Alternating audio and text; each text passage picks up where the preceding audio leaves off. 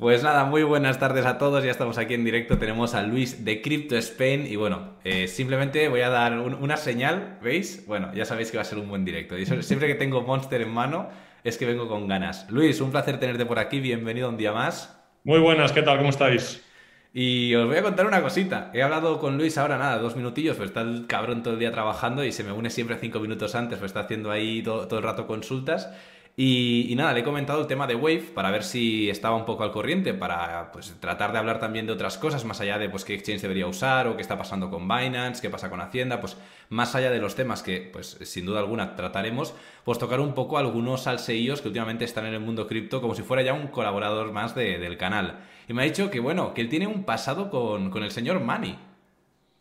Sí, la verdad que así fue, sí, hace, pues yo creo que como el verano pasado, cuando a nivel de redes todavía no habíamos tenido tanto alcance, pues en algún momento Mani Tawani se atrevió a hablar sobre mi estrategia de fiscalidad y entonces, pues bueno, hubo que callarle un poco la boca y le metimos ahí cuatro o cinco vídeos que en su momento fueron de los que más alcance tuvieron eh, en aquella época, hasta el punto de que él mismo reaccionó en Twitter y me llamaba el calvo de TikTok. Y entonces, bueno, pues para intentar callarme la boca, dijo algo como, bueno, no me acuerdo exactamente qué mierda de estrategia fiscal dijo, pero que era un delito. Y lo dijo, bueno, yo también os puedo enseñar a hacer esto gratis, podéis hacerlo así. Y era un delito lo que proponía.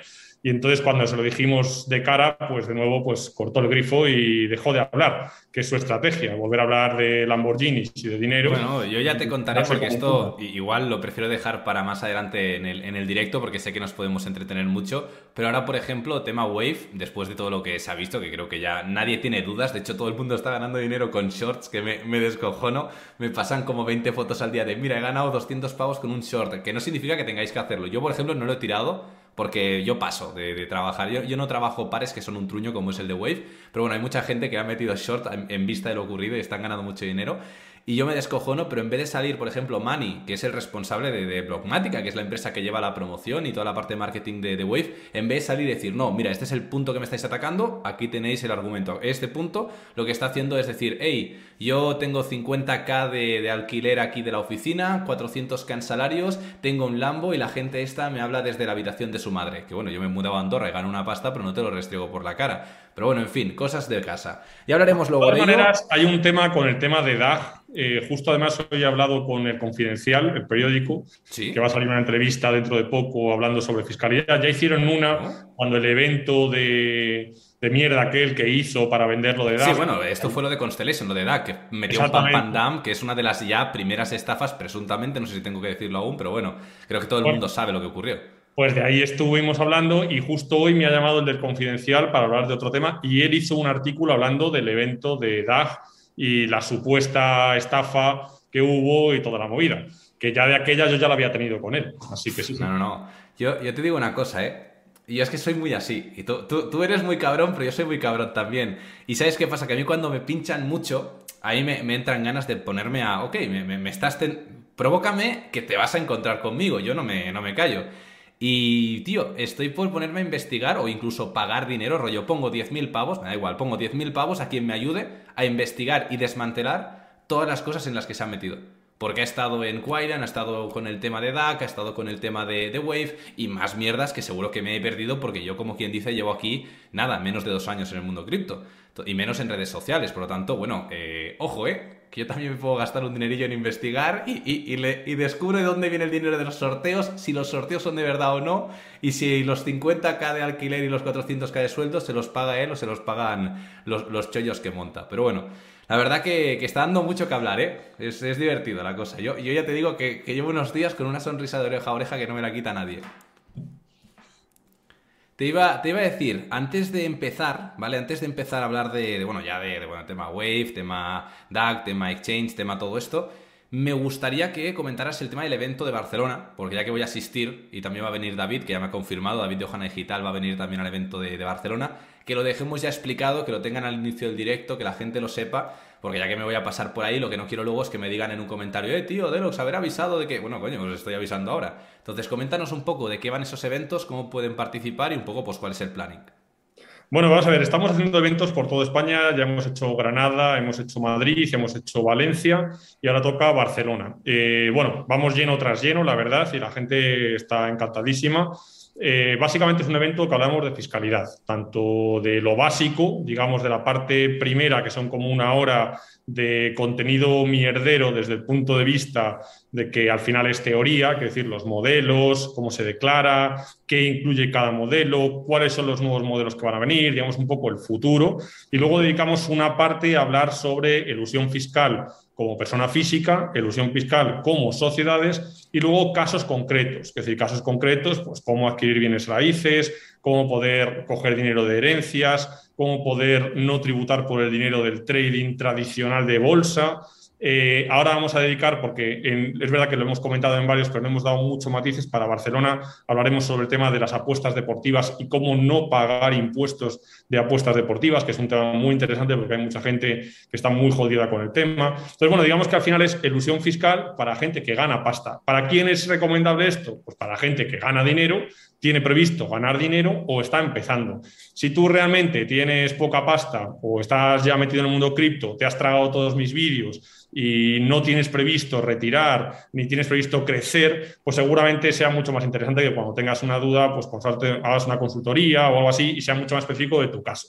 Pero si realmente lo que estás buscando es información gruesa para cantidades grandes o si eres empresario y te están breando y te están robando cada día, digamos, para ese tipo de perfil realmente sí que es interesante.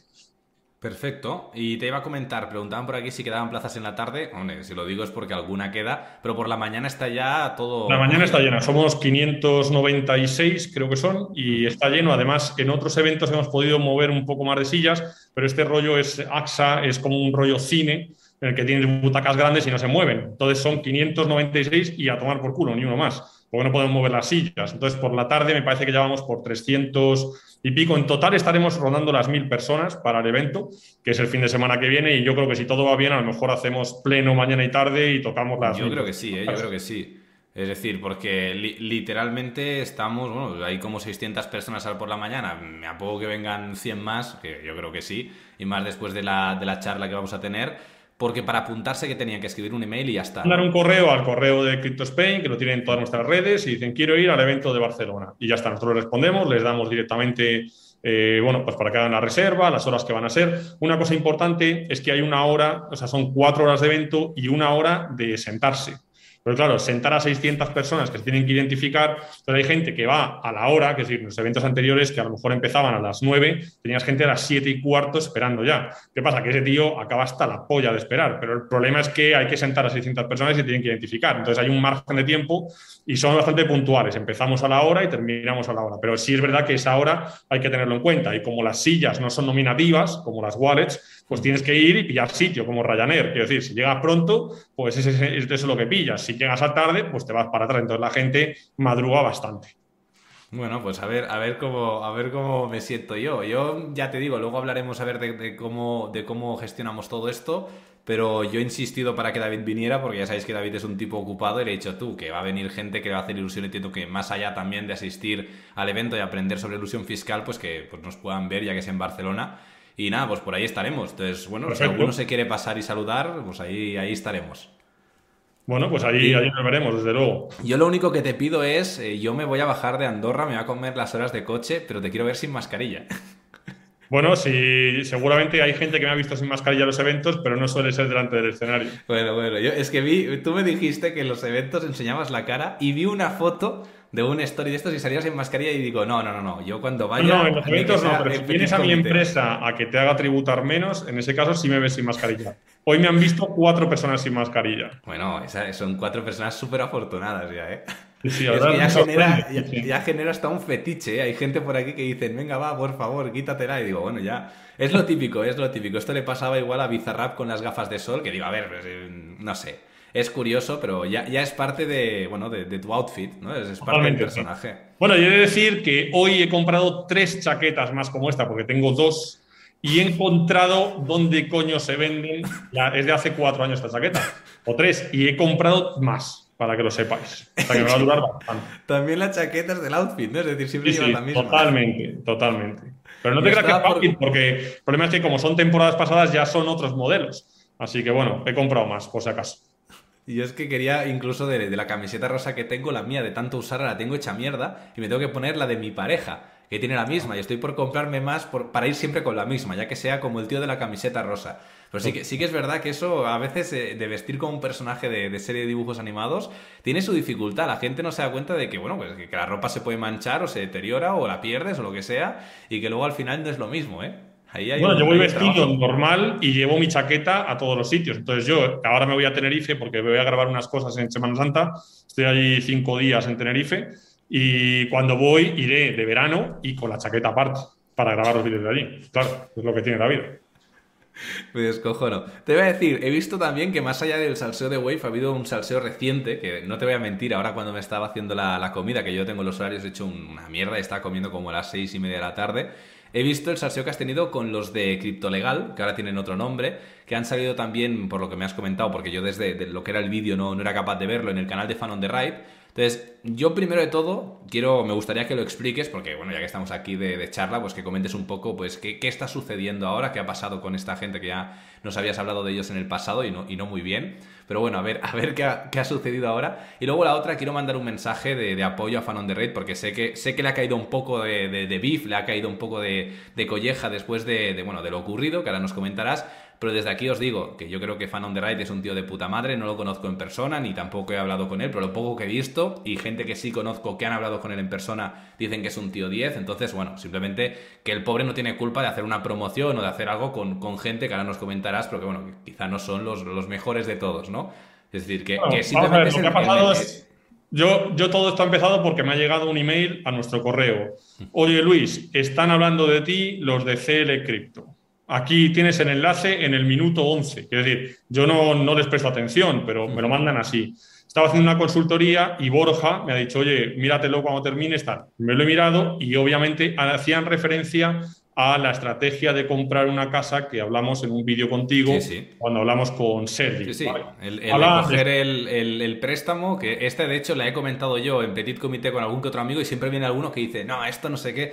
hay mucha gente que entiendo que por desconocimiento, yo mismo te, digo, ¿eh? la primera vez que me lo comentaste en el, en el debate, por así decirlo, con Sergi Andrés, me quedé, ¿qué, qué coño? O sea, en plan, ¿qué plan malévolo? Pero, pero es tan malévolo que es bueno, ¿sabes? En plan, es que la verdad que es muy chulo. Bueno, vamos a ver, la cuestión está en que este hombre ha pagado a este canal de YouTube, que yo personalmente tampoco consumo su contenido, me parece divertido, creo que va a un público un poco distinto, hmm. y debe ser que ha pagado una colaboración, se han puesto las mismas sudaderas, porque a esta, esta consultoría o gestoría abre oficina en Zaragoza, y lo que querían básicamente es pues, promocionar sus, sus nuevos servicios. ¿Qué pasa? Pues que esto realmente, por mucho cambio de imagen que tú quieras aportar, realmente tienes un bagaje ya dentro del mundo cripto y los que son somos un poco más viejos, les conocemos. Quiero decir, oye, sabemos de tú has dicho tu edad, ¿no? Ya en el canal, la primera vez. Sí, 37. ¿Cuántos? 37. 37. Ostras, que dicen por aquí 35 36. Digo, la gente va ahí finísima ya. Y por cierto, el evento, el evento son 220 euros que preguntabais. Me da culpa no decir el precio. Ya sabéis que siempre me gusta decir los precios. 220. Eso es, se puede pagar en criptos y va sin IVA, o sea que no te preocupes. Es que estáis con Spain, aquí se paga lo mínimo. Claro, exactamente. Pero bueno, en el, caso, básicamente ellos tienen una historia ya detrás de, bueno, pues de engañar a la gente dando información totalmente orientada a que la gente tribute. La gente lo sabe, decir, porque yo hablo todos los días con consultorías con gente que les han contratado la renta del año pasado, la renta de hace dos, y básicamente pues cobran 400 euros por hacer la renta, entre 400 y 2.000 euros por hacer la renta. Esto es lo que cobran y así con un montón de cosas. Entonces, ¿qué pasa? Pues que ha habido un momento en el que han dicho que la estrategia esta de comprarte la casa, que no puede ser, que eso es evasión y dando unos argumentos muy cutres, que decir, en línea pues al contenido que suele generar, que además no tienes nada más que irte a vídeos suyos de hace dos, tres meses, cinco meses y le ves todo guaperas con su traje y contando mierdas y ahora va en plan rollo guay surfer para soy amigo de las criptos. La realidad es que se está quedando sin dinero porque la gente no le paga, pues porque te lo haces tributar, entonces la gente no te va a pagar a ti para luego tributar todo. Lo suyo es que te paguen para tributar lo menos que se pueda. Y entonces ahora está empezando a cambiar el discurso intentando rapiñear. ¿Qué pasa? Pues he tenido que hacerle un vídeo, en YouTube está y en Telegram, porque en TikTok no me lo iban a fundir porque me borran todos los vídeos. Y bueno, pues le hemos dado un poco de cerita. Y en su canal de, de Telegram, que tienen cada vez menos seguidores, pues desde que hemos puesto el vídeo hasta ahora, pues no si han perdido 50 seguidores, han bloqueado a no sé cuántos, eliminan todos los vídeos porque es una conversación que no quieren tener, claramente. Yo, debo reconocer, te lo, te lo, digo en serio, ¿eh? que yo cuando se me escapan las risillas aquí en el, en el directo, es que yo me lo paso pipa, y yo viendo el directo, bueno, el directo, digo, el vídeo que has, que has compartido, digo, es que este tío es el Auronplay cripto. O sea, no sé si conoces la figura del Auronplay, pero más la, la antigua, la que era... No, no, la verdad es que no consumo pues, YouTube para pues nada. Auronplay es a día de hoy el como streamer más grande junto con Ibai y viene de ser un youtuber súper reconocido con millones de seguidores y que sobre todo lo que hacía era coger gente que hacía un contenido que era ridículo y lo reventaba, o sea, con humor, pero, pero con, con, muy, unas formas muy curiosas. Y la verdad que a mí me recuerda mucho a ese, a ese tipo de contenido porque ves al pobre chaval que está intentando pues, hacer de las suyas, entiendo yo, el de, el de cripto legal, que hará lo, lo, que pueda, y tú, bueno, es que, ¿qué es esto? ¿Qué es lo otro? No sé qué, y vas pero pa, pa, pa, pa, repartiendo, que es un no parar, y hay que reconocer que me gustaría que te metieras en más altercado, o sea, me, me, encantaría ver más gente teniendo los cojones de decir, no, no, el calvo este se equivoca, y que vengas y te calles la boca porque Yo intento, no, no suelo rehuir ningún combate, lo que pasa es que tengo muy poco tiempo y la verdad es que me suelo enterar poco. Me suelo enterar porque me etiquetan o porque mm. tal. Sé que hay algunos que no me interesa meterme porque también lo buscan. Quiero decir, viene un tío ahora. Claro, a ver. Eh, quiero decir, que esto, tiene esto me ha pasado seguidores, te etiqueta y te toca, te tira bif para que tú vayas a por él y ganar seguidores. Bueno, pues anda que no tengo yo cosas que hacer en el día como para estar con este mierda que no sé quién es. Pero hombre, es verdad que esto de legal ya tenemos una relación áspera de mucho tiempo. Es como si Manita Wani ahora me hace un vídeo. Bueno, pues seguramente le tenga que responder. Obviamente, porque pues ya tenemos una relación, ya sabemos de qué va. Uno nuevo es distinto. Claro. No, claro, pero eso es una cosa que pasa mucho. Yo cuando destapé lo de, lo de Wave inicialmente, que ahora ya se han callado la boca todos, pero en el preciso instante en el que yo dije, hostia, esto de Wave Exchange huele raro, ya no la blockchain, que no la tenían investigada, luego ya fue a investigar eso, encontrarme los hilos de Twitter y dije, Dios mío, pero cuánta mierda, es el estercolero esto. Pero justo yo cuando hice un comentario que además dije presuntamente, no, no acusé a Mundo Cripto de manera directa, sino que dije, bueno, pues están aquí como dándole muchos bombos, he visto que están en varios vídeos con, con el CEO, digo, no sé si es que es una campaña de marketing, no sé qué relación tendrán, y de repente todo ataques hacia mi persona, eh, pero, pero, de un montón de youtubers que no conocen ni en su casa, gente incluso que creo que se creó el canal para insultarme, gente sacando cosas del pasado, tergiversando todo, pero, pero una locura. Y digo, bueno, bueno, bueno, bueno, y esta gente que, esta es la que, la que busca atención. Entonces yo evidentemente me centro en el que ya es grande y en la persona que está haciendo las acechorías. Es decir, un Manitawani que la está liando parda, yo no voy a dejar que se vaya impune de todo lo que está haciendo. Porque si no, lo que estás diciendo a la gente es, hey, si tienes pasta, vistes traje y dices cualquier gilipollez, da igual, porque se te acredita que como ya tienes pasta, tienes razón. No, tío, argumentos. ¿Vale? Y ahí yo sí me voy a poner. Que luego, evidentemente, yo le puedo sacar más o menos repercusión a esto. Que a día de hoy, te digo, más allá de que a nivel interno yo me lo he gozado y el público se lo está pasando pipa, a nivel de números, mis vídeos tienen va a tener muchas más visitas, por ejemplo, este directo que el que hice hablando de Manitawani. Porque Manitawani al final tiene su séquito de fans.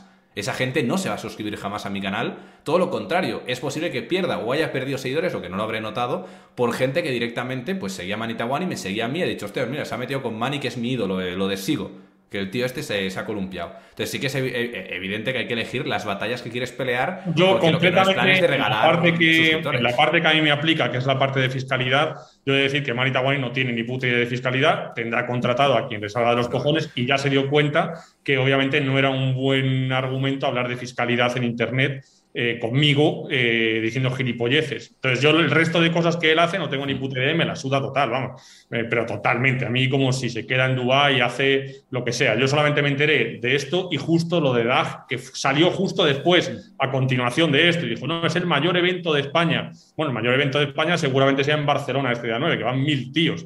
yo, creo, yo creo que el evento que has montado tú, que vamos a tener este sábado, era el sábado 9, ¿no? Sábado 9, sí. Este sábado 9 es el más grande de España. Posiblemente el más grande de España. Sí, sí. Y además que no es gratuito, que se pagan 220 pavos por entrada. Es decir, que es gente que está pagando, que está asistiendo y gente que viene de mucho más eh, sitios que no solo Barcelona. Hay gente que creo que está cogiendo incluso aviones para venir.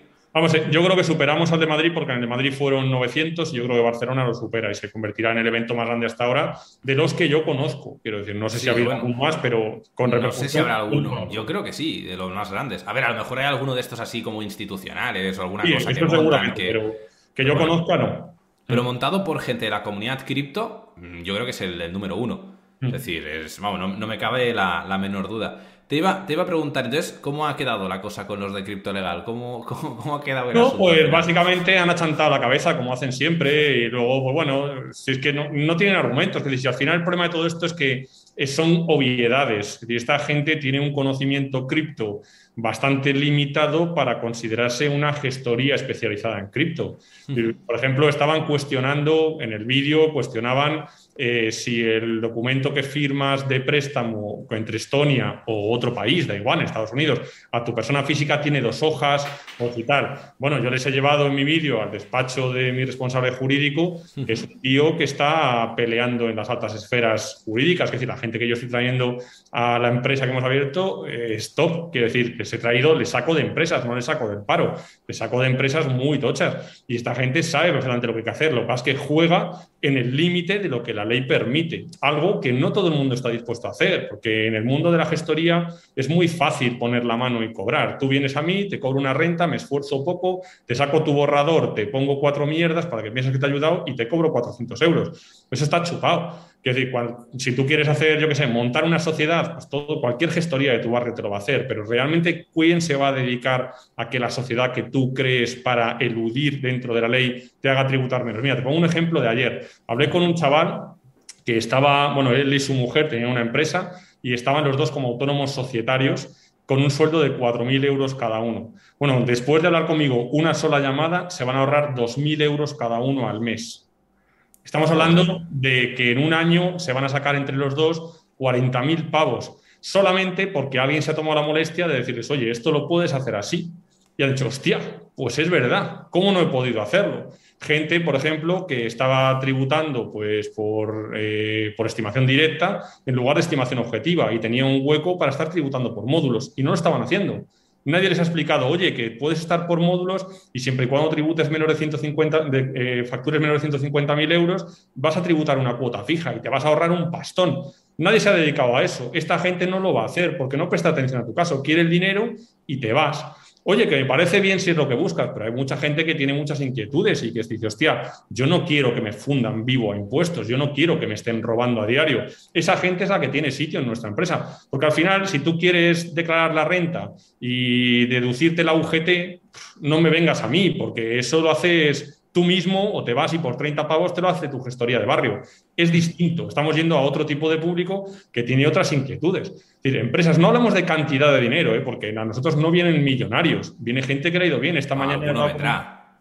Bueno, hay de todo, quiero decir, pero que esta mañana he hablado con un tío que tenía 25.000 euros. No eres millonario, tienes capital. Pero te, iba a preguntar, porque hay preguntas, yo te voy a ir cortando, que conste que no lo corto por placer, lo corto porque hay inquietudes en el chat y quiero cubrirlas, que sé que tienes tiempo limitado. Por aquí preguntaban que eh, cuánto cobras más o menos por hacer una renta, cosas de este estilo. Yo sé que inicialmente... cobramos por la renta. Ah, ah, no digas aún la respuesta, que te he cortado, ¿vale? Que, antes, cuando viniste una vez, ya, ya dijiste que tú el tema rentas y todo esto de consultorías, que no te interesaba, que las gestoras, todo esto no te molaba, pero finalmente viste que la manera a lo mejor de, de realmente cambiar las cosas era hacer una empresa y hacerlo bien. Entonces, lo que me gustaría, y ahí ya te cojo la pregunta más grande para responder cuantas más preguntas mejor, me gustaría que me digas qué servicios dais en esta empresa, cómo está yendo y pues un poco los precios que pueden tener los distintos servicios y cómo contratarlos.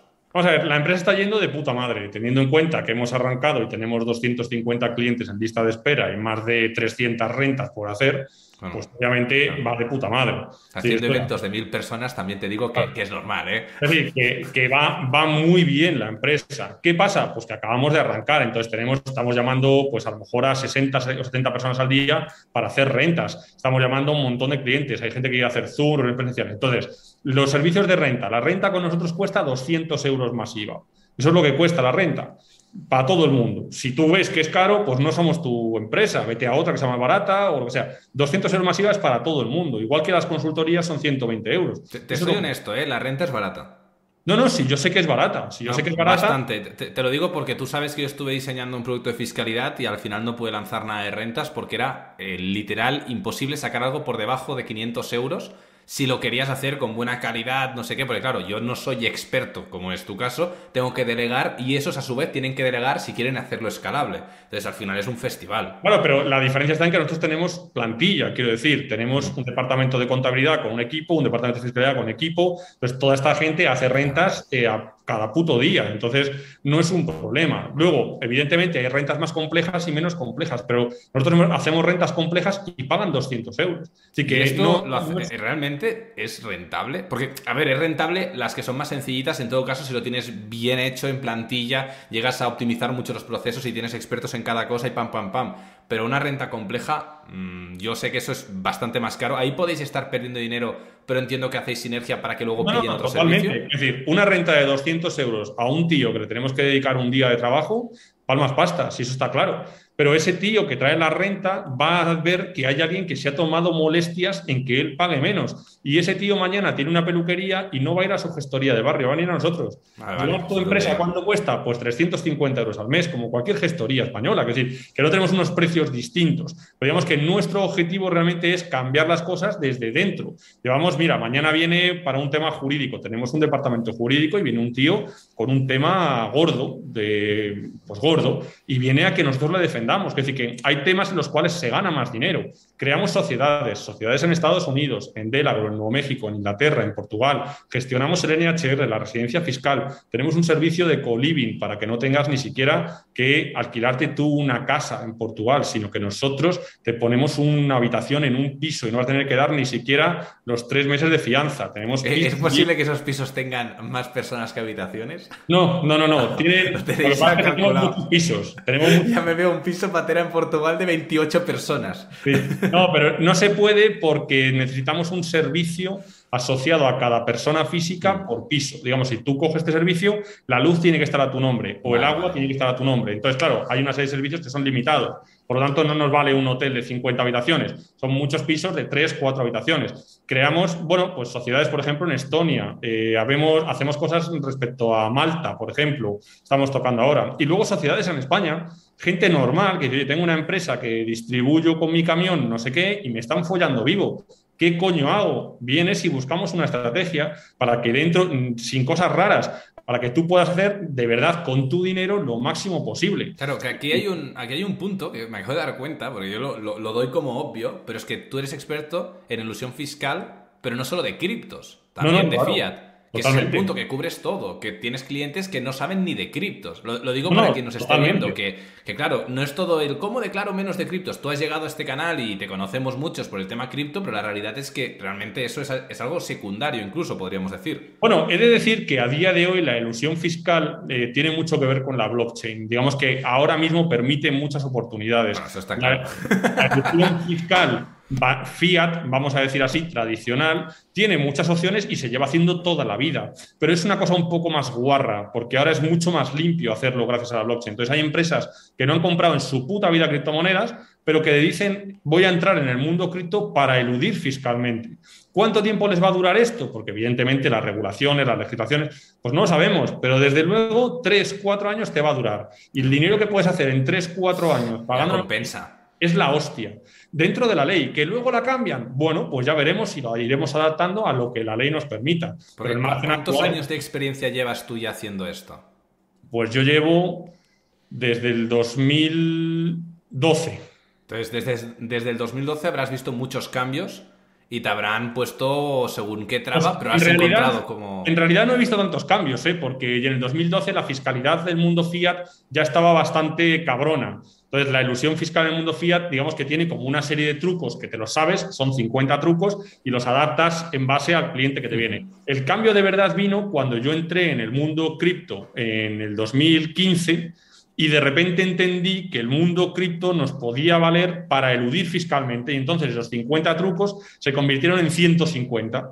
Entonces, gente que no tenía solución, por ejemplo, las apuestas deportivas, oye, pues yo estoy apostando en B365 o en cualquier otra plataforma que son unos cabrones, porque esto es una cosa que es importante decir. Hay métodos para ganar las apuestas deportivas. Yo no los conocía, pero resulta que hablo con gente que, que lo sabe no me lo dice, obviamente, pero lo sabe y sabe cómo ganar. Y las propias plataformas les bloquean. yo debo, yo debo reconocer que es una cosa, te, te, lo digo, ¿eh? Que a mí me daba mucho miedo. Yo pensaba que era una estafa, el típico Ponzi, típica alguna mierda así rara. Y tengo un amigo, yo no lo, no lo probé, pero porque es justo lo que dices, que te terminan bloqueando, pero tengo un amigo que el cabrón viene, mete 500 euros y en cuestión de dos semanas tenía casi 2000.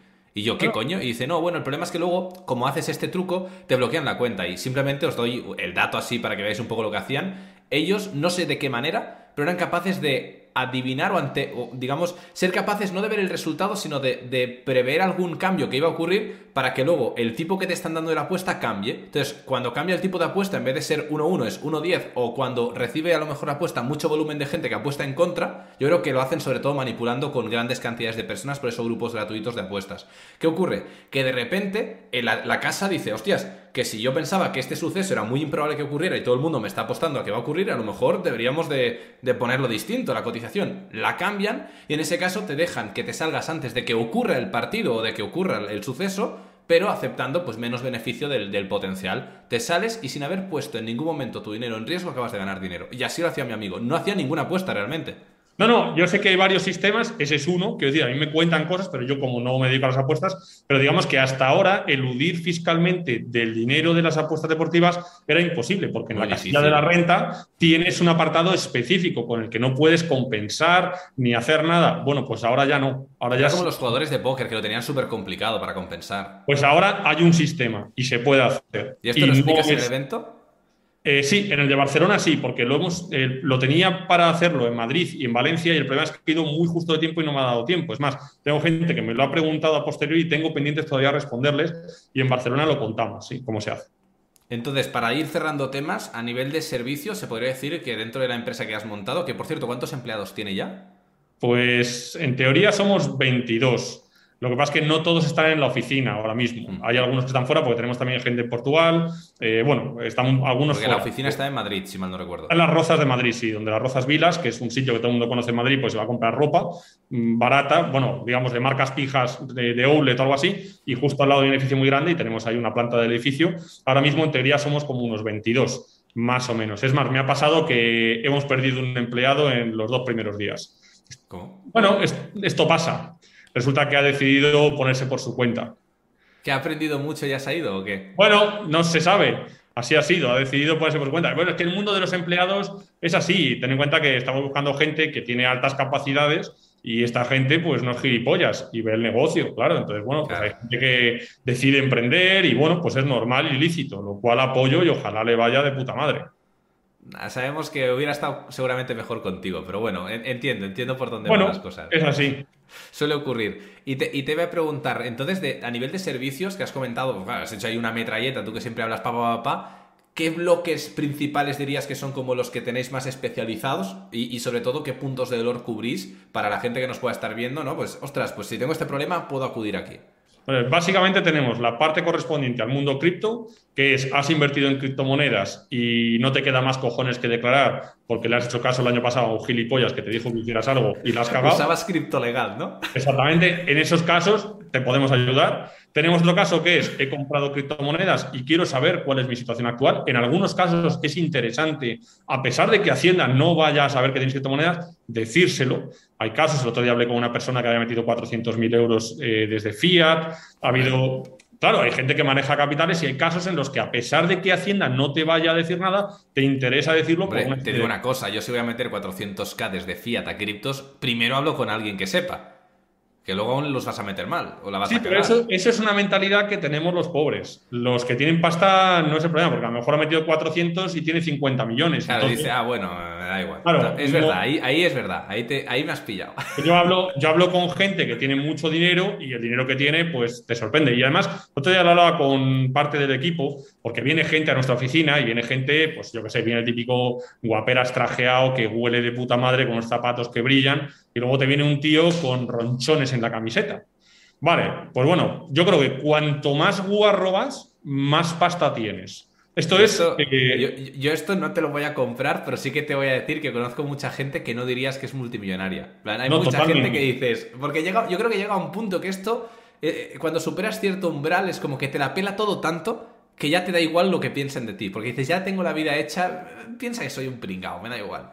Totalmente. Para nosotros, la verdad es que es una cosa, bueno, yo como hablo con todo el mundo y yo siempre voy, me da igual, yo voy, pues ya hablo con mucha gente, pero vamos, respecto a los servicios, tenemos la parte de soporte para esta gente del cripto, luego tenemos la parte de mm, NHR y Portugal, que a día de hoy pues representa bastante curiosidad para mucha gente y está en ello, y luego tenemos todo lo relativo a sociedades. Simplemente, oye, tengo una peluquería y me están inflando a pagar ¿Cómo coño hago para pagar menos? Bueno, pues nosotros te llamamos tu gestoría, te hacemos tu documentación, tenemos departamento laboral, fiscable, contable y contabilidad y jurídico. Con lo cual, lo que sea, ahora hemos cogido una empresa de 50 empleados, ayer una de 7, bueno, pues lo que sea, que decir, al final el objetivo es, tengo una empresa y quiero pagar los menos impuestos posibles de la ley. Dentro de eso, las combinaciones son muchísimas. Hay gente famosa que ya nos ha contactado. Nos contacta a través de otro, bueno, con sus mierdas. Famosa me refiero de pues, deportistas top que no están ni siquiera en España. Hablamos de gente, pues cantantes, que este tipo de gente te contacta también y tienen problemas muy peculiares. Pero digamos que al final el nexo común es, estés donde estés, si quieres pagar menos impuestos, nosotros tenemos un servicio que se adapta. Incluso hay muchas empresas que tienen dentro un servicio propio de, pues yo qué sé, de contabilidad y tal, y nosotros no podemos ser su empresa. Bueno, no pasa nada, hacemos una, vamos a hacer una comunicación con vuestra empresa y confrontamos opiniones con vuestro equipo. Es decir, nuestro objetivo no es ser tu gestoría y quitarse la otra. No, no, si nosotros hablamos con gestores cada puto día, nuestro objetivo es que tú, como cliente, ya seas mío o de la gestoría, realmente obtengas el mejor resultado posible a medio y largo plazo.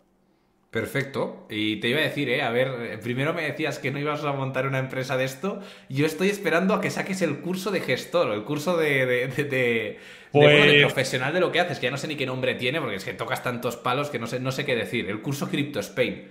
Pues he de decir que en cuanto al tema profesional, eh, ya tenemos algunas solicitudes, incluso tenemos algunas empresas en Marbella, en Barcelona y en Sevilla que quieren franquiciarse, vamos a decir así, o algo así, por de manera, y quieren ofrecer sus servicios y tal, y vamos a hacer algunas formaciones específicas para ellos, para que puedan vender nuestro producto o nuestro servicio de una forma más local, sobre todo a sus clientes.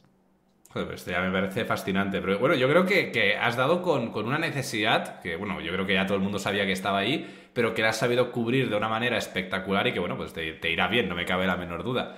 Por aquí hay, un, hay una persona que me, ha, que me ha escrito en los comentarios y tienes razón, las cosas como son. Dicen, eh, ¿qué pasa? ¿Han cambiado el tema de la charla? No, bueno, yo soy youtuber, soy travieso. Yo pongo un título que sé que es llamativo y lo toco. No os voy a mentir, no, no vamos a coger y vamos a ignorar la pregunta, pero me gusta dejarlo para la, mitad de la charla para que, bueno, pues os hago esperar un rato.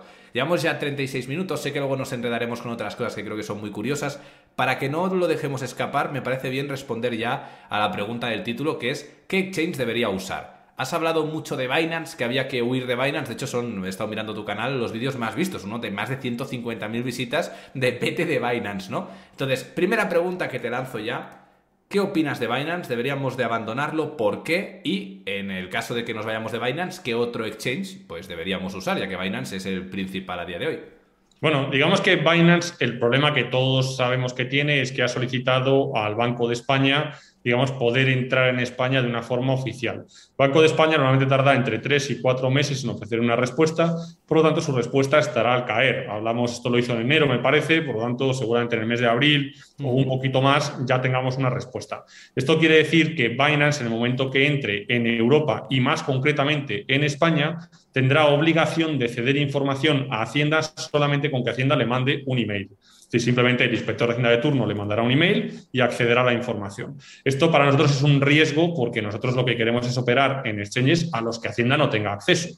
¿Por qué? Porque no queremos darle información a Hacienda sobre nuestras actividades en criptos mientras podamos no dárselas, sobre todo. Entonces, Binance, digamos que hay que dejar de usarlo cuanto antes. Obviamente ya vas tarde, pero a día de hoy mucha gente me dice, tía Luis, no es que yo sigo, sigo en Binance porque tengo no sé qué polla, no sé qué. Bueno, vale, no pasa nada. A día de hoy sigue sin ser español. Y una cosa que tenemos que tener en cuenta es que Binance, cuando sea español, si lo llega a ser, porque el hecho de que el Banco de España le autorice no quiere decir que sea español, Binance luego tendrá que tomar la decisión de abrir una delegación en España o de abrir una sucursal y todos los usuarios españoles tendremos que aceptar las condiciones nuevas en base a los nuevos requerimientos de Binance y a la ley europea, un montón de cosas que todavía están por venir. Suponiendo que todo esto pasara, Binance solamente podría ceder la información que corresponde desde que sea español es decir, el carácter retroactivo que en España tanto miedo no es que van a preguntar cinco años atrás. No pueden preguntar cinco años atrás a Binance porque Binance no era una empresa europea ni era una empresa española. Por lo tanto, Binance solamente cederá información desde que es español, a no ser que un juez lo solicite. Claro, si tienes una investigación, aunque te hayas eliminado la cuenta, que es lo que ya hablamos la última vez, sigue en ese caso la información la tienen. Sí, pero bueno, como ahora, que decir, aunque Binance no sea europeo, si Binance recibe una orden judicial porque normalmente viene asociado a una estafa o a un delito, los delitos en este caso son eh, cuando superas una cantidad superior a 120.000 euros de impuestos no tributados anuales, en ese caso sí que puede hacerlo. La mayoría de los casos son estafas o sospechas de que el dinero que has empleado para invertir en criptomonedas viene de una actividad ilícita. Esto principalmente lo, traduzco, ¿no? Eh, aunque creo que ha sido muy claro, pero lo que viene a decir es que si eres una persona a pie como tú y como yo, bueno, tú no sé, porque ya tienes tantas cosas, pero si eres una persona más eh, rollo que no eres mega millonario o que no has movido aquí, yo que sé, dinero del narcotráfico, no te tienes que preocupar, simplemente pues no aceptes los nuevos términos y vete de Binance porque lo que hayas hecho por ahora no te van a decir nada, pero luego, claro, ya cuando pasen por el aro, que tiene pinta de que lo van a hacer, te van a poder venir sin ningún tipo de investigación, ni que tengan sospecha de nada y sacar toda la información y como, oh, este número no encaja, pum, no sé cuánta multa, pum, no sé cuánta multa. Y recordar que las multas de Hacienda son espectaculares, pero tienen unos montos mínimos, es decir, que aunque te multen con 100 euros, pagas 5K o así, ¿tú qué coño acaba de pasar? Que eso es ridículo, ya me parece. Y además, mira, el otro día, en un evento presencial en Madrid, que fui invitado a hacer una, una chapa de una hora o algo así, entre el público había una inspectora de Hacienda. Y a la salida me hice una foto con ella y estuvimos hablando y un poco todo esto, porque además ya había venido a un evento en Granada que hicimos. Y la tía, pues hablando, evidentemente es una de Hacienda, hay muchas cosas que las que no podemos hablar libremente, ni ella ni yo, porque nos atañen, ¿no? Respecto a su formación, a qué les están contando, hacia dónde van los tiros. Pero hay que tener claro una cosa que es obvia, que es que el objetivo ahora mismo no es la persona física, es la persona jurídica, son las empresas no las personas. ¿Por qué? Pues porque al final las empresas son las que están aprovechando la ilusión de verdad. Tú, si has ganado 30.000 o 50.000 o 75.000, lo que vas a eludir es una mierda para Hacienda. Es muchísimo dinero para una persona, pero para Hacienda es una mierda. Cuando tú tienes una empresa que tenía que pagar un impuesto de sociedades de 400.000 y pasa a pagar 75.000, eso le hace un daño de la hostia. Entonces, ahí está el foco en realidad en las sociedades. Y aún así, por información que tengo, hablando con inspectores de Hacienda y demás, van eh, por lo menos a cuatro años de nosotros. Cuatro años mínimo. Estamos hablando de que no tienen ni puta idea. El otro día estuve en una conferencia de DeFi hablando de protocolos y de farming y bueno, bueno, bueno, esto, Hacienda, las posibilidades que tiene de entender de qué estamos hablando son cero, o sea, cero total. No es posible que alguien lo entienda, porque a personas que estamos todo el día en el mundo cripto, si tú escuchas a alguien hablar del mundo DeFi en un nivel top, hostia, eh, te cuesta también procesarlo porque no es tan fácil. yo, te, digo una cosa, ¿eh? yo he traído aquí varias veces en el canal a Pep, que es un amigo mío que trabaja en el protocolo de AVE, y te digo, mira, yo tengo el canal de criptos, sé un montón de criptos, pero a mí me viene el tío y me cuenta cuatro mierdas y digo, ¿qué coño? O sea, cuando me dijo que existían hasta maneras de, no sé si era el flipping o no sé cómo le llamaban, que era para ganarle a los minteos de NFTs de no sé qué, claro, es que este tipo de cosas que se me escapan hasta a mí, que me dedico a esto y que estoy 24/7 mirando el mundo cripto, imagínate a un tío que, como diría yo, es un boomer que le, se la pela, pues no, no, se entera de nada. Y luego piensa que, todo esto tiene que realmente... y bueno... Claro, Hacienda lo tiene muy jodido porque las nuevas formas de hacer dinero eh, no solamente no es que estén descentralizadas, sino es que además tecnológicamente son muy avanzadas y avanzan a una velocidad de la hostia. Quiero decir, tú ves ahora mismo un tío hablar de, yo qué sé, de, yo que sé, de AVE o de TorSwap o de cualquier mierda de estas, que realmente quien está muy metido está haciendo dinero gratis gratis, quiero decir, haciendo simplemente cambios, meto aquí, esto lo cambio por esto, esto lo pongo aquí, pido un préstamo con esto, no sé qué. Bueno, es la hostia. Esto para, para el mundo, mm, digamos, normal. Eh, es una locura. decir, sí, sí, hay gente incluso que, que, se llaman Wave que han hecho dinero gratis a un nivel que. Por ejemplo, quiero decir, por ejemplo, claro, sí, sí, es una pasada. Pero bueno, en definitiva, está claro que Hacienda a medio largo plazo tomará medidas y seguramente España esté a la vanguardia de esas medidas, porque somos el país más usurero que puede haber, rastrero y rata. Y bueno, eh, ojo, yo siempre que hablo mal de España, esto es una cosa que me pasa mucho, ¿no? Hago un vídeo, digo viva España, pongo la canción de Manolete y la gente se me, se me eriza, ¿no? Hostias, vete de este país, no sé qué. O sea, no tenéis ni puta idea. Es decir, este país eh, como país, como personas, son igual de buenas que cualquier otro. Es decir, yo me voy a Portugal y la gente es igual de amable, me cae igual de bien, es igual de respetuosa, tiene la misma educación. Yo no estoy hablando de las personas que hay dentro, no, hablo del sistema, el país, como jerarquías, como Estado, como, yo qué sé, como la mayor empresa que hay en España, que es la empresa estatal, que es decir, todo esto hay que ponerlo en claro. Y a mí me molesta mucho, yo qué sé, cuando nos, nadie habla del COVID por ejemplo, ahora se ha acabado el COVID, ya de repente el COVID ya no está en la tele. Ahora ya se ha acabado. Pero eso sí, yo me voy a Tenerife y me tengo que hacer una PCR. Tenemos un restaurante y en nuestro restaurante nos van a quitar lo de las mascarillas cagando hostias. Ahora ya no hay, ya no hay COVID. Hostia, pero ahora hay gasolina. Y ahora ya nadie habla de la gasolina porque han bajado 20 céntimos. Pero, hostia, si hace seis meses estaba a 50 céntimos menos, pero no nos cabreamos. Ahora nos meten 100 pavos más en el IRPF, así, de gorrilla, callados como putas y te la clavas. Hostia, que nos están robando a diario. Entonces, conmigo no, mi dinero no te lo vas a quedar. Y por eso soy tan claro y tan conciso normalmente con estos temas, porque yo cuando hablo de España digo, este país es una puta basura, no vale ni para tomar por culo y hay que reiniciarlo. Y como no se va a poder reiniciar, porque hay muchos intereses, pues yo cojo y me voy y que le den por culo. Tal cual, me bajo del tren y me voy. Eso sí, me aprovecho de todo lo bueno de España, ya que soy español y viva España. Pero todo lo malo que aquí os lo quedáis vosotros y os lo coméis. Yo me busco la vida como tendría que hacer cada persona cuando es un poco egoísta y mira por sí mismo y por su familia. Claro, yo creo que la, gente es egoísta eh, por naturaleza. Esto lo decía algún filósofo cuyo nombre no recuerdo, pero es, es, así, es una realidad. Entonces, bueno, si quieres que te tomen el pelo, que te lo tomen. Yo prefiero esforzarme un poco y ver cómo puedo jugar con las propias normas en las que todo el mundo eh, tiene que regirse, que al final no es que te estés saltando la ley. Pero bueno, volviendo al tema, que luego si no yo tengo, ya te digo, problemas de déficit de atención. Volviendo al tema del exchange, Binance ya lo tenemos cruzado, ya sabemos por qué no nos interesa. ¿Qué otro exchange entonces tendríamos como alternativa? Bueno, a día de hoy yo te diría que cualquiera que no sea Binance y que no esté en Europa. Por norma general, quiero decir, pues podríamos hablar de Huobi, Gate.io, Crypto.com, Kraken, Coinbase, incluso mucha gente ¿cómo recomiendas Coinbase si Estados Unidos en 2024? Bueno, ya, pero es en 2024, estamos en 2022. ¿Tú sabes la de dinero que puedes hacer en Coinbase de aquí a 2024? Te puedes hinchar. cuando toque, ya veremos que no es que Coinbase está participado por BBVA. Bueno, ya, pero tiene un 6%. ¿A quién coño le importa un 6% de una empresa? No vale para nada, no quiere decir nada. Tienes, por ejemplo, KuCoin. Bueno, pues perfecto, KuCoin. Tienes FTX. Es decir, prácticamente cualquier exchange que no esté en Europa y que obviamente no sea Binance porque ha demostrado su clara intención de entrar en Europa. El resto nos valen todos, ya depende de qué quieras hacer con el exchange. Oye, pues quiero meter dinero desde transferencia bancaria. Bueno, pues tendrás que obsesionarte con los que admiten transferencia SEPA. ¿Quiénes son? Pues Coinbase Pro, FTX, eh, Crypto.com, Kraken. Estos te valdrían para transferencia bancaria. Oye, no, que quiero meterlo con tarjeta. Bueno, pues un huevo más, un montón que no permiten transferencia SEPA y que sí que aceptan tarjetas. Pero ya es un tema de qué quieres usar. Hostia, es que yo quiero usar la red de Tron. Bueno, pues no todos tienen la red de Tron. Vete a los que tienen la de Tron, pero ya es un tema de elegir más bien qué coño vas a hacer con el exchange y para qué lo vas a usar. Pero en realidad el exchange, siempre y cuando no sea europeo, nos da igual en realidad. Yo lo, yo lo que diría, porque creo que es importante separar a esta pregunta, ¿no? De qué exchange debería usar. Es importante tener en cuenta si quieres comprar criptomonedas con fiat, es decir, si es tu primer exchange o si ya tienes criptos. Porque si ya tienes criptos, yo soy honesto. Yo lo que utilizo son exchanges que no tienen KRGC yo soy invisible. O sea, yo, por ejemplo, descubrí que en BitGate, que está de puta madre, además son de los principales en todo lo que es la parte de Oriente, no tienen KRGC. Bueno, por poder puedes hacerlo si quieres, pues no, lo hago, ¿sabes? Y tengo unos márgenes enormes para poder retirar. Pero esto está en BitGate y está en muchos otros exchanges, es decir, que al final encontraréis uno que os encaje.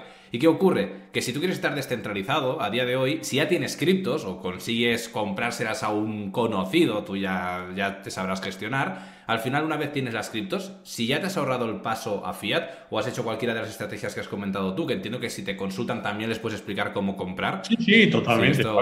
No hay problema. Una vez ya tienes las criptos, yo os digo una cosa, hay mil bridges, es decir, mil puentes, mil eh, sitios donde literalmente tú le dices, quiero enviar esto de aquí a allá, y te lo envían. Y además te, dejan el rastro completamente borroso porque lo sacan de un pool conjunto, es decir, literalmente te la pela, puedes hacer lo que quieras. Esto es un poco donde yo me estoy especializando.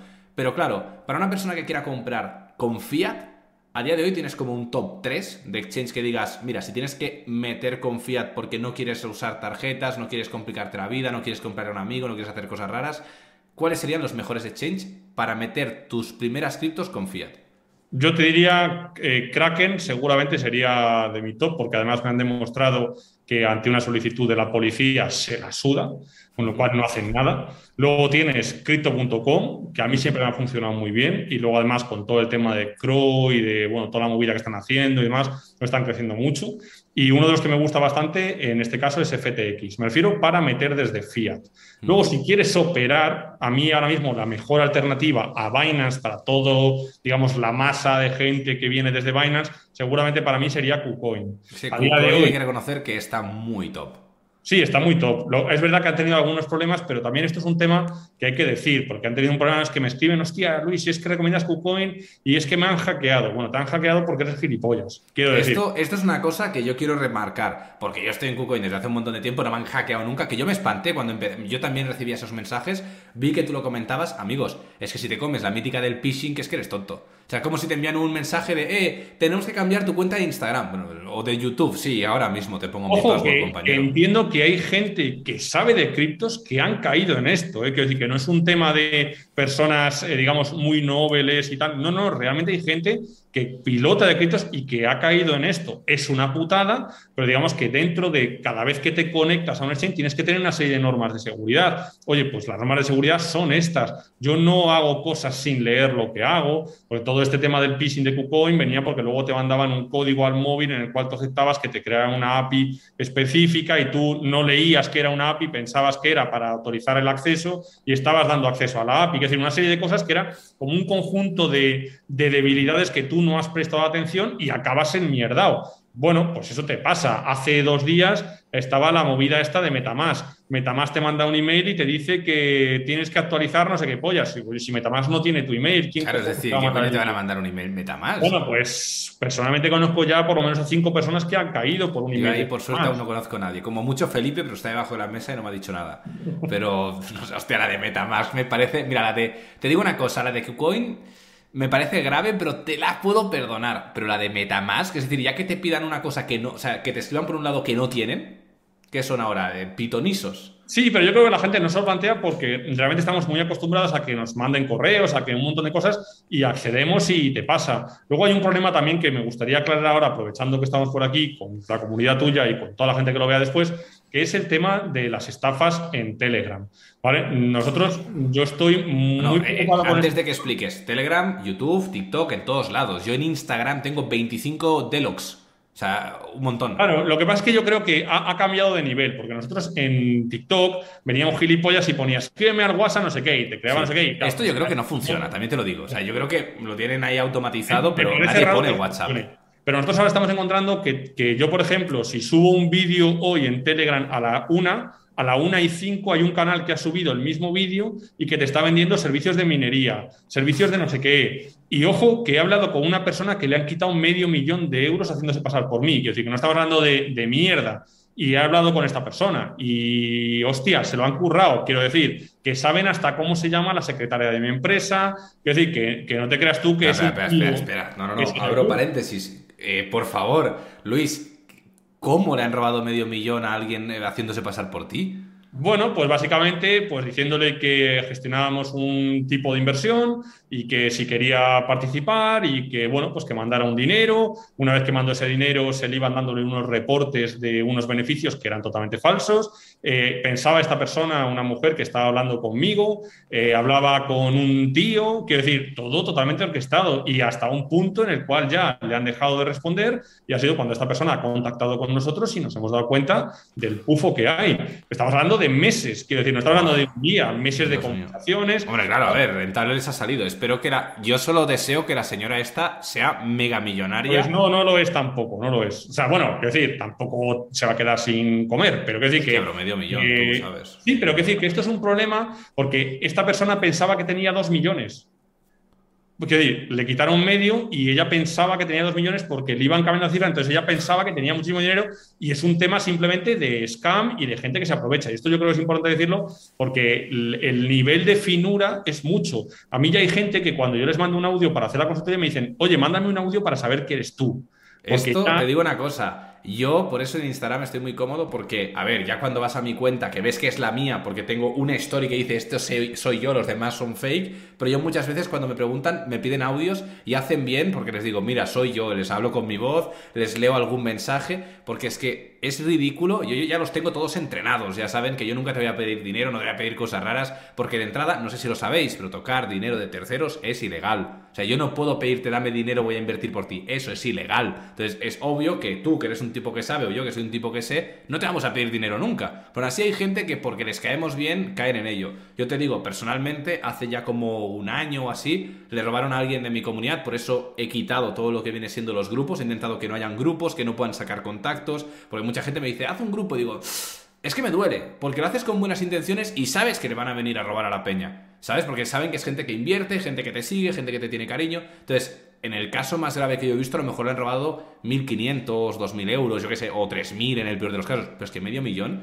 no, pero bueno, que casos, casos de 1.500, 2.000, 3.000 los tienes en nuestro Telegram casi a diario. Ayer mismo me parece una persona que le habían quitado 1.600 dólares. O sea, que es muy normal. Por eso yo creo que es importante avisarlo y que, bueno, pues que la gente que vea estos vídeos, pues que realmente preste atención a estas cosas eh, y que en la medida que se pueda, pues tomen precaución. Porque, coño, a lo mejor 1.600 pavos a, a unos le parece mucho, a otros poco, pero hay gente que 1.600 pavos es un pastón. Yo os digo una cosa, mira, esto es muy sencillo, ¿vale? Y yo sé que, aunque sea muy sencillo, te la sigues creyendo porque te hace ilusión que te hable alguien como puedo ser yo, como puede ser David, como puede ser Luis, oh, mira, es el youtuber que me cae bien. Bueno, pero lo normal es que nosotros no te vamos a hablar nunca a ti, menos por privado y menos para pedirte dinero. Porque al final, si yo quiero hacer una inversión colectiva, lo voy a decir públicamente, porque voy a llegar a mucha más gente, voy a recaudar mucho más dinero. Es evidente que no te voy a ir a buscar a ti y no te voy a pedir mil euros. O sea, es que, no sé, es, algo lógico. Entonces, sí que es por, por favor que seáis un poco más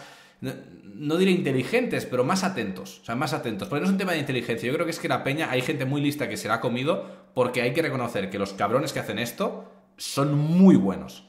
Yo he visto conversaciones de gente que es capaz de coger, yo cuando tenía grupos abiertos, de empezar a estar como dos semanas respondiéndole dudas, haciéndose pasar por mí. Y luego cuando ya se han cogido su confianza, les proponen la idea. No es rollo, eh, mm. mándame dinero. O sea, no es así.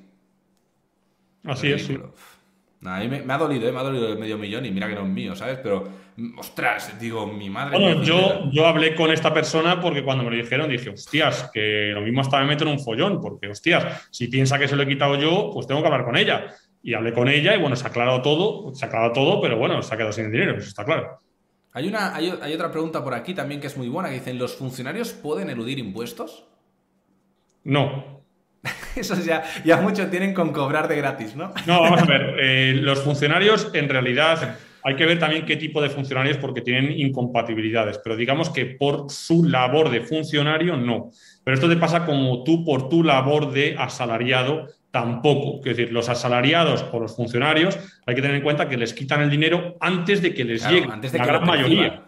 Claro, por lo tanto, no tienen mucho que eludir. Es decir, al final, ¿dónde va a eludir un funcionario? Pues un funcionario, por ejemplo, escuché el otro día que ha montado también una escuela de surf y tiene una sociedad eh, donde está participada porque él tiene incompatibilidad para tener otra actividad. Entonces ha montado una sociedad y tiene una participación. Y entonces de esa empresa y de eso, de ahí sí puedes eludir pero no como funcionario de tus ingresos como tal. Incluso hay mucha gente que le ha ido muy bien y como funcionario ha dicho, oye, pido una excedencia de dos años, monto mi actividad, eludo a saco y luego ya veré si vuelvo a ser funcionario. Porque yo conozco funcionarios que han dejado de ser funcionarios.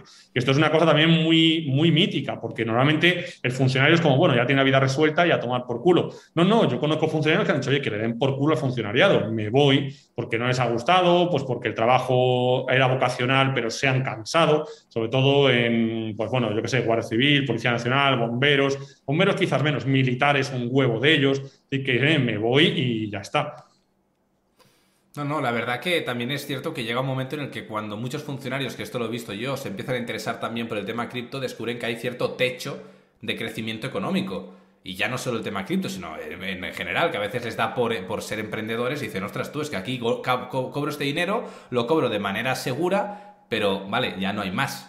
Y tu ambición a veces pues quiere un poquito bueno, Y, un sector del funcionario que está muy olvidado, que son los militares, que a los cuales yo hablo con muchos de ellos, tienen una mierda de horarios brutales. Es decir, hay militares que no saben qué van a hacer la semana que viene. Sí, porque van como a salto de lo que alguien diga qué tienes que hacer. Y entonces no pueden planificar vacaciones, no pueden planificar nada, que si van como en la mierda y muchas veces se cansan de ese tipo de vida, ni siquiera es un tema económico solamente. Por cierto, para todos los que veo que preguntáis por el chat el tema de si hay que declarar permutas de un exchange de no sé qué, amigos, si no queréis declarar permutas de un exchange, no hagáis el KYC, coño. Ir a operar a sitios que o bien sean descentralizados directamente o algunos centralizados eh, mismamente, ¿no? BitGet. Puedes hacer copy trading, puedes hacer futuros, puedes hacer spot. También es cierto que no hay muchos pares, está más enfocado pues, a todo lo que es futuros, pero hay muchos otros eh, exchanges que yo me he encontrado. Lo que pasa que ahí no voy a dar nombres porque no los he probado yo personalmente y no quiero mojarme, pero literal podías mover 2, 3, 4, 10 bitcoins sin que hagan preguntas y sin que tengas que ir Amigo, no, es difícil. Es decir, mueves ahí tus cosas y eso que digo yo, si tú metes el dinero de manera anónima porque lo has metido de Metamask ahí directamente en criptos, no tienes que ir y operas de manera anónima, ¿a quién coño le van a pedir los impuestos? Y lo que pasa es que la duda que plantean, que siempre yo la oigo todos los días, viene relacionada porque ya lo han hecho mal. Quiero decir, que es el problema normal. Pues decir, tú, eh, si es una cantidad muy pequeñita, eh, valoras qué haces, si es muy grande, habla con Luis y sí o sí salte y ve a hacerlo bien. O sea, al final es empieza a hacerlo bien ya cuanto antes. De todas maneras, respecto a las permutas, yo creo que me parece que en tu propio canal tenemos algún vídeo hablando sobre permutas en alguna conversación anterior. Sí, sí, sí. Y si no, tienes que en nuestro Telegram tienes un cojón de vídeos hablando sobre esto, que decir, límites más o menos. Porque al final lo de Esto lo estuvimos hablando, lo estuvimos claro, hablando. también las permutas depende mucho de qué cantidades y cómo lo has hecho, si has retirado tu cuenta de banco o no, qué exchange has usado, si has metido dinero desde FIA, desde cuenta de banco española, desde cuenta extranjera, gente que ha pasado de cuenta de banco española a extranjera y ha comprado. Y en función de esa combinación, digamos, las posibilidades que tú tienes de que alguien te pregunte por ello se reducen o aumentan. Por eso al final es más casos particulares. Te iba a preguntar otra porque estoy aquí buscando puntos de dolor que creo que son interesantes. Y esta no sé si te la he hecho ya, es posible, no lo sé, pero no recuerdo la respuesta y es, ¿qué prefieres dentro de billeteras frías, Ledger o Trezor? Pues mira, yo he de decir que prefiero Trezor. ¿Sí o qué? Eh, Vamos a tener problemas, ¿eh? yo prefiero Ledger, ¿eh? yo soy Yo prefiero Trezor, pero te voy a decir por qué. Pues porque cuando yo compré mis primeras wallets frías, eh, Trezor claramente era la que estaba reinando y era la más cara. Y yo dije, bueno, pues voy a la más cara. ¿Qué ha pasado? que nunca me ha dado ningún problema, siempre me ha funcionado perfecto y es donde más pasta tengo metida. Entonces es la que más quiero. Claro, es un rollo más bien, pues esto a veces te pasa, ¿no? Cuando te preguntan, ¿cuál es tu restaurante favorito? Pues normalmente suele ser en el que mejor experiencia has tenido, ni siquiera es en el que mejor comes. Pues esto me pasa lo mismo, mi experiencia con Trezor es perfecta. Mi experiencia con Ledger sí, pero como tengo menos pasta en Ledger, pues me gusta más Trezor. Ahora tengo SafePal, que el otro día me compré un SafePal y tal, porque todo el mundo está con el rollo de la de app para comprar y no sé qué. Todavía no lo he usado suficiente. Yo no, lo he probado nunca este todavía. El SafePal no lo. Me, me, hablan mucho, pero yo es que me pasa justo lo contrario. Yo empecé con Ledger y además el más barato, ¿eh? Me compré el Ledger, el Nano S Family Pack para tener tres. De hecho, luego me lo volví a comprar porque no, es al final para diversificar un poco, para regalar a mis padres, mi pareja lo que sea. Y la verdad que la experiencia ha sido muy buena. La única pega, pues que me caben dos o tres aplicaciones y ya está. Pero bueno, yo principalmente lo que guardo es Bitcoin, Ethereum y luego le puedes meter la Binance Smart Chain y le metes todo lo que quieras. Yo ahí guardo las stablecoins y todo. Entonces realmente muy cómodo. Y me compré luego, que esto es un poco curioso, ¿no? Porque teniendo el Ledger más barato, en vez de comprarme el X, que es el que ya es el más top, me compré el Model T de Trezor. Y te voy a decir una cosa, que sí, que muy táctil, que muy chulo, pero es que el pin es tan largo eh, tiene tanta seguridad. Le puse además eso de tener distintas páginas de palabras clave para guardar estas. Fue, es tan follón que dije, tú, es una locura. Si lo que quieres es guardar aquí tres pentatrillones y tenerlo en bases secretas ocultas por, por, el planeta, pero si eres un tío básico que lo que tienes es X dinero y ya está, Nano S, pues ya. De todas maneras, yo he de decir que a mí el rollito de ir escribiendo en el Ledger con el botoncito me toca los huevos. A mí me encanta. Yo prefiero. me gusta. también, te digo, también te digo que no me he visto nunca en la obligación de resetearlo y poner las palabras clave. No sé si las palabras las tengo que escribir así, tiqui, tiqui, tiqui, porque si es así me va a dar una embolia. Pues claro, lo que es poner el pin forma de meter las palabras. muy rápido. Claro, sí, sí. Yo tampoco lo he restaurado nunca, ¿eh? pero, pero bueno. supongo que sí, porque no hay otra forma de meter letras. O sea que estás jodido, claro. Bueno, a lo mejor te ponen palabras y vas, vas pasando hasta que das en la que quieres, que podría ser. Puede ser, puede ser. Pero bueno, entonces ahí hay menos seguridad, también te digo. Entonces, habría que verlo. Yo También es cierto que aquí es mea culpa por no hacer esto, porque normalmente cuando utilizo una billetera descentralizada, pero que es caliente, lo primero que hago es La creo, meto dinero, lo saco, eh, también intento, eh, antes de meterlo incluso, perdón, lo que hago es la quito y la vuelvo a meter, pruebo en otro dispositivo para ver que, que, las palabras clave y todo me funciona bien y luego ya le meto el dinero muy poco, lo quito para probar la ida y vuelta y luego ya me dedico a enviar lo que tenga que enviar. Pero con el leche, no sé, es como que ya tiene tan buena reputación y con Trezor que no he probado de restaurarlos nunca. Las cosas como son, o sea, no, he restaurado nunca una billetera fría. Luego a lo mejor me encuentro que no puedo y flipo, ¿sabes? Ya, ya se, me, se, me, sube un huevo. Pero bueno, espero no encontrarme nunca en esa, en esa situación. Te iba a decir también, a nivel de lo que viene siendo todo lo que está pasando ahora con estafas cripto, eh, ¿cómo estás viendo tú la seguridad de los inversores dentro del, del mundo cripto? Pues escasa, la verdad. Eh, pero yo creo que es escasa no tanto por la tecnología, sino por el inversor. Es decir, al final el mundo cripto es una cosa muy nueva, muy tecnológica y que requiere estar muy al día de conocimientos, sobre todo si tú dedicas tus inversiones a investigar en el lado profundo, vamos a decir así, en las rentabilidades que te, proporciona el mundo DeFi, en DEX. Es decir, todo esto requiere un conocimiento y un tiempo que aunque tú digas, hostia, soy muy inteligente y me pongo a leer, requiere práctica y requiere... Y todo eso normalmente se suele saltar. Al final dices, oye, quiero meterlo en no sé dónde, me veo un vídeo en YouTube y lo meto. Bueno, ya, pero no lo has entendido exactamente. Entonces, yo creo que el gran problema que yo veo al, al mundo, digamos, de la seguridad relacionada con tus operaciones viene más con que es todo demasiado nuevo y recuerdo que, por ejemplo, hace un año nadie sabía lo que era el DeFi 2.0, eh, yo qué sé, el metaverso, eh, yo qué sé, un montón de cosas que ahora damos por hecho que todo el mundo entiende, pero muy poca gente entiende de verdad. Es decir, la web 3.0, a ver quién cojones la entiende de verdad. y más, a día de hoy yo creo que la mitad de la gente que está en criptos, si le preguntas que te dé una definición corta y concisa de qué es la blockchain, falla. Sí, sí, por eso te, digo, digo que, ¿eh? que, falta, yo creo, un bueno, pues un entrenamiento y eso son horas, quiero decir, son horas, y la gente no tiene tanto tiempo. Pues de ahí que los cursos de criptopollas funcionen tan bien. ¿Por qué? Porque la gente dice, no tengo tiempo, me cojo un curso y lo meto. Me hago no sé cuántas horas, pago 3.000 pavos por un curso a un chaval que no tiene ni barba y a tomar por culo. Es decir, esto es como está funcionando. Cosa que me parece bien porque yo siempre la formación me parece adecuada. Pero yo creo que hay una parte de rodaje, es decir, toda la gente, a mí me ha pasado. Yo en el 2015 pensaba que era Dios de las criptomonedas. ¿Por qué? Pues había un huevo, no sé qué, y cuando pasan los años, yo no tenía ni puta idea en 2015, sigo sin tener ni puta idea hoy, y cada día, como sale una velocidad de la hostia, yo no tengo el tiempo para dedicarle. Si yo hago consultorías, no puedo formarme en cripto. Y a día de hoy me entero mucho más por la gente con la que hablo que de, del propio investigación que antes tenía tiempo de hacer. Entonces yo creo que esto también es importante que nosotros seamos conscientes de nuestra capacidad de entender. Hay gente que se está especializando en el mundo DeFi y dentro del DeFi se especializa en el yield farming, por ejemplo, y es el puto amo de esto, pero es así de pequeñito. Esto no es el mundo NFT, no es el mundo del metaverso, no es el scalping, no es su puta madre, es decir, al final no es, eh, no es trading, no sé qué, no es todo esto es muy gordo. Que si gente me dice, no, es que yo hago trading, hago no sé qué, hago juegos eh, NFT, hago. Bueno, al final no haces nada. Que decir, es que la, la gente palos. se ha dado cuenta de que las criptomonedas no son una inversión, son un avance tecnológico. Entonces, realmente las criptomonedas es una aplicación de la blockchain a la parte económica pero es una capa de realidad nueva que tenemos a día de hoy y que al final va a terminar teniéndolo todo. Esto es lo típico que pasaba antes, ¿no? Que tú decías, ostras, pues de repente yo quiero hacer entretenimiento y existe internet. Ah, pues ahora puedo hacer vídeos en YouTube, puedo hacer streamings en Twitch, puedo hacer esto y lo otro. Vale, ¿qué hacían? Pues el diario tradicional lo pasamos a tecnológico y ahora lo tienes en la pantallita y lo puedes ver en tu ordenador. Vale, pues ¿qué pasará mañana? Que lo vas a poder leer en el metaverso con gafas de realidad virtual y que te aparezcan ahí los vídeos y no sé qué. Al final es lo mismo que tenemos, pero le metes otra capa de tecnología y la experiencia es mejor o más inmersiva. Entonces, ¿qué ocurre?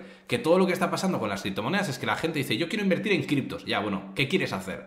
Ingresos pasivos, invertir para especular, intentar trabajar con esto, lo otro, o sea, hay muchas cosas y, es inevitable. Entonces, yo te, doy la razón de que, yo por ejemplo tengo, no te diría que tengo un curso aún, lo voy a tener, porque tengo lo que es la comunidad privada de Ojana Valhalla, pero lo vamos a maquetar y transformar justo ahora para que sea un curso, para que ya sí se pueda llamar curso. Y claro, que nos hemos dado cuenta de que la gente, y esto es una cosa que a mí me toca los cojones, se gasta un dinero en anuncios y te vende cursos de 5K, de 10K, porque aprovechan que hay mucho desconocimiento y te intentan vender cualquier mierda. Y saben que se hacen un funnel de ventas de meto 100.000 pavos en publicidad, tengo no sé cuántos impactos y vendo la moto de tal manera, me compran y ya está. Luego tengo estas devoluciones, o incluso, por ejemplo, yo te digo, en Andorra, eh, yo lo descubrí recientemente, es una locura. En Andorra no hay devoluciones por ley. Entonces, claro, muchos también se vienen a Andorra, tienen aquí toda la facilidad del mundo y te pueden vender la mierda que quieran. Entonces, ¿cuál es el, riesgo que hay aquí? Más allá de tu riesgo reputacional, el problema está en que el inversor termine teniendo información que no es la buena. Yo lo veía con Mundo Cripto que decían, no, es que a mí me han vendido un curso y me ha ido muy bien. Y digo, no, claro, si tú no tienes ni puta idea, cualquier curso te sirve. Esto lo decía también Capelo Trading, que es un youtuber que a mí me gusta mucho de trading, y que el tío decía, no, si los cursos de trading hay algunos que están bien, se puede aprender, pues que esa información la tienes ahí también. Lo que realmente vale dinero es que te den, o, que tengas una persona muy especializada, por ejemplo, está el Alexis Crypto este, que creo que es muy muy bueno en, en Yield Farming, en DeFi, y que se dedica como solo a eso, y digo, bueno, pues mira, si lo que buscas es eso, a lo mejor te renta. No lo sé, yo no lo conozco, ¿eh? Bueno, bueno, bueno, a ver, A ver, oh, voy a aprovechar. Yo, no, no, quiero decir que yo no voy a meterle mierda. No, no, no, sí, sí, no. Si haces no, este comentario... no, pero no por nada, sino porque yo me baso en lo que la gente me cuenta. ¿Qué, opina, ¿Qué opina CryptoSpain de Alexis Crypto? A ver, dame. No, dame no solamente es de Alexis Crypto como tal. Yo, mira, yo a él no le conozco, me la suda totalmente él, lo que ofrece y todo, me da igual, 100%. El tema está en que yo hablo con gente que se mete en el mundo cripto y compra cursos y a mí me dan sus digamos, su feedback, ¿no? Y en general el feedback que hay es que la gente abarca demasiado y se sale de su conocimiento. Y en el caso de Alexis Crito también pasa. Quiero decir, ¿está especializado en gel farming? Pues seguramente de su curso el gel farming será la hostia. Y lo demás, no. Simplemente. es como si tú ahora te, eh, te, lo digo y, y, voy a ser autocrítico. Esto me ha pasado a mí con Ojana Valhalla. Y, hemos tenido críticas de eso y las estamos corrigiendo porque tienen toda la razón del mundo. Que tú intentas abarcarlo todo para tener algo muy completo y te das cuenta de que al final lo que tienes que hacer es dar en lo que realmente eres bueno. Por eso ahora justamente nos queremos especializar únicamente en la parte de portfolio, gestión de riesgo, que es como la parte más top que tenemos, pero cumplimentarla con todo, con cómo compro, cómo vendo, cómo lo hago descentralizado, todo esto súper bien mascadito, y luego también la parte de estrategias DeFi, pero especializadas en, en lo que son pools y el farming, pero de bajo riesgo. Es decir, la gente que se va a cosas muy raras, ahí no vamos a entrar. Entonces, tú quieres esto, lo tienes, no lo quieres, no. Porque esto nos pasaba, por ejemplo, con las lecciones, ¿no? Que ostras, pues eh, hacemos las lecciones y ¿qué pasa? Pues que nosotros, evidentemente, David y yo no nos vamos a poner a escribir lecciones. Contratamos a personas que se ponen a hacer lecciones y muchos, pues se las pueden llegar a copiar de sitios, las cambian un poco, pero luego la gente te dice, tío, es que esto te lo has chucado de aquí y de allá. Y digo, bueno, a ver, es un contenido extra que hemos puesto, pero desacredita la calidad del resto. Y eso sí que es cierto que la razón del mundo. Yo en mi caso, yo estoy seguro que yo puedo hacer una formación de fiscalidad sin problema, porque es lo que yo domino, pero yo no te voy a poder hablar a lo mejor de trading, porque no tengo ni puta idea. ¿He hecho trading? Sí, pero he hecho trading. ¿Me ha ido bien? Bueno, pues como todos los que hacen trading, pues una vez es mejor, otra vez peor. Pero yo no te voy a poder dar una formación de trading. Yo si algún día hago una formación de verdad, será orientada al mundo de la fiscalidad o a cómo tú tributar menos. ¿Qué es lo que yo controlo y lo que realmente puedo defender ante quien cojones se ponga delante mía? Que me la suda como sea de grande el que sea. y eso es lo que... mide estos metros, ¿eh, cabrón?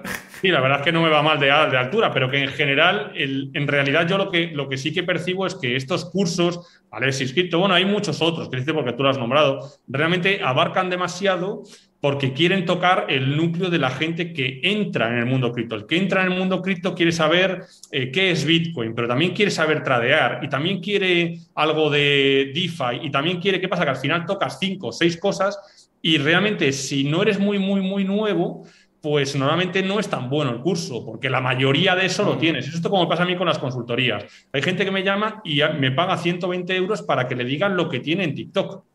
Literalmente está en TikTok lo que me estás preguntando. ¿Qué pasa? Pues que en TikTok hay 1400 vídeos y tú te sientes mucho más seguro que te lo diga yo. Perfecto, no pasa nada, pero, pero en realidad es un problema de que lo tienes en TikTok. Solamente hay que verlo. La gente cree que yo, te digo más y he, estado viendo, y he estado viendo mucho lo que, lo que has ido haciendo tú, porque hay que reconocer que como empresario sabes un rato.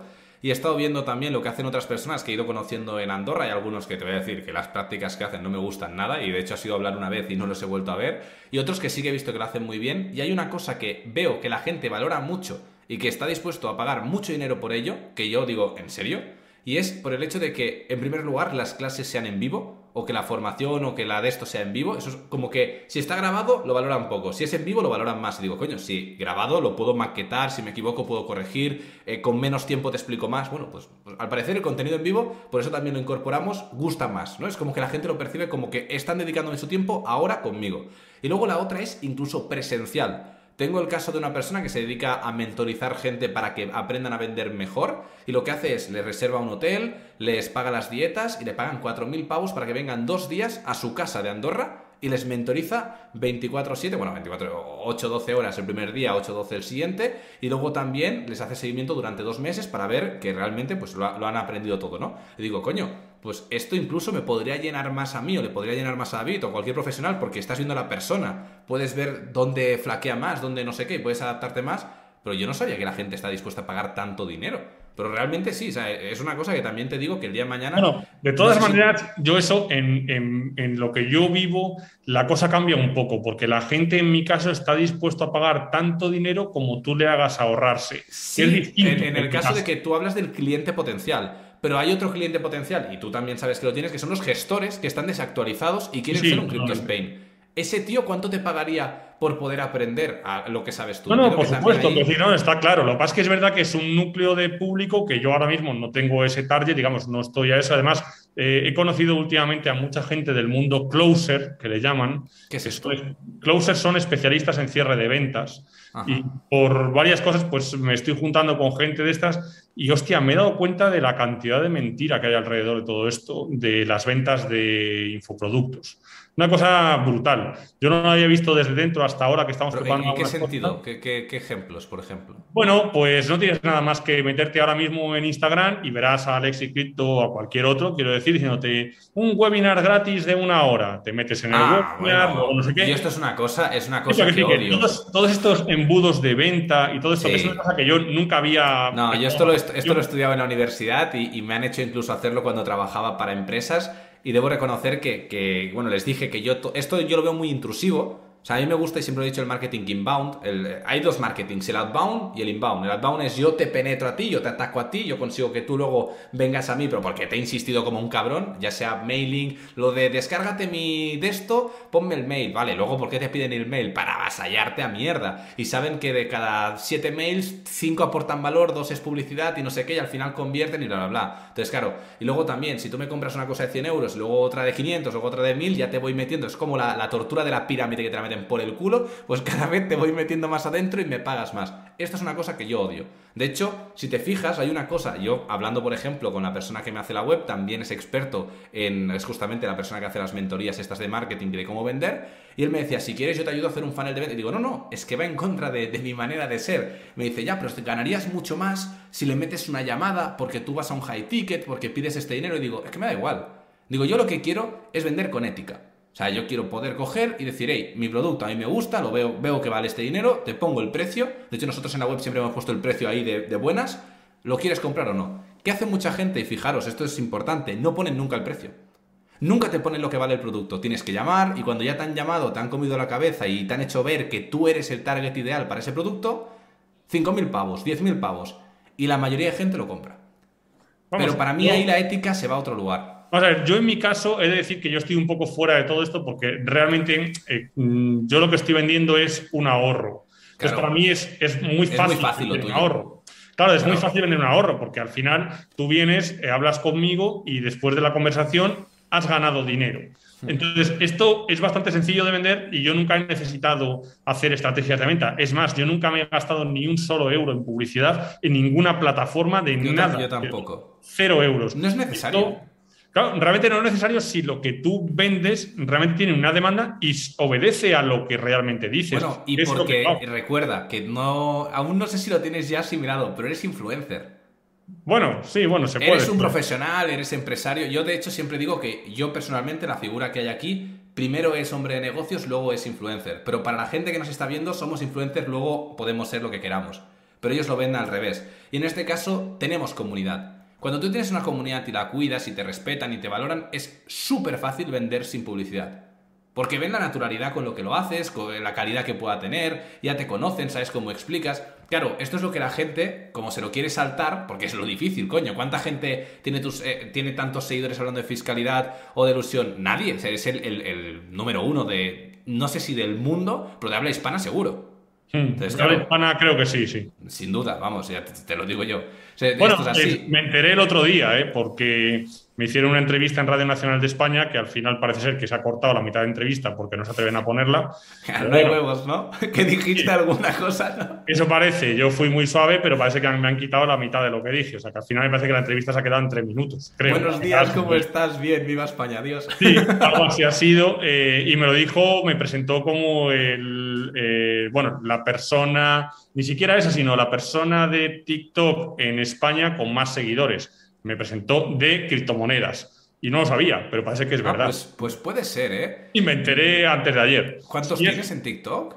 Pues creo que son 130. O, bueno. entonces, claro, ahí será a lo mejor íntegramente de criptomonedas, porque luego hay mucha gente que tiene medio Sí, sí, no, es íntegramente de criptomonedas. Sí, sí, es de criptomonedas. Pues sí, sí, bueno, pues enhorabuena, tío. O sea, la verdad. Nada, pues muchas gracias, me enteré. Ya, te, digo que, bueno, yo, te tengo como un referente en, todo lo que es fiscalía cripto. También es verdad que, yo te voy a ser honesto, me mm, admiro mucho más el crecimiento que has tenido en YouTube o en tu grupo de Telegram que no en TikTok, porque para mí TikTok, para mí, ¿eh? que a algunos se va a ofender, para mí vale una mierda. Es decir, yo lo tengo completamente automatizado con mi buen amigo Jorge, que me lo gestiona, creo que tengo como 35.000 seguidores, pero que si tuviera un millón o 10 seguidores me daría igual. O sea, en plan, es como que, no sé, no, no, me gusta. Yo a TikTok le tengo mucho cariño. es muy diferente. Yo a TikTok le tengo mucho cariño como plataforma porque realmente yo creo que cuando yo empecé en TikTok, eh, el alcance orgánico era tan brutal que el mensaje llegó hasta el punto de cambiar la idea de las personas respecto a la fiscalidad. Y eso yo en YouTube no lo hubiera hecho, ni en Instagram. Esto es cierto. Nada. Esto, esto es cierto.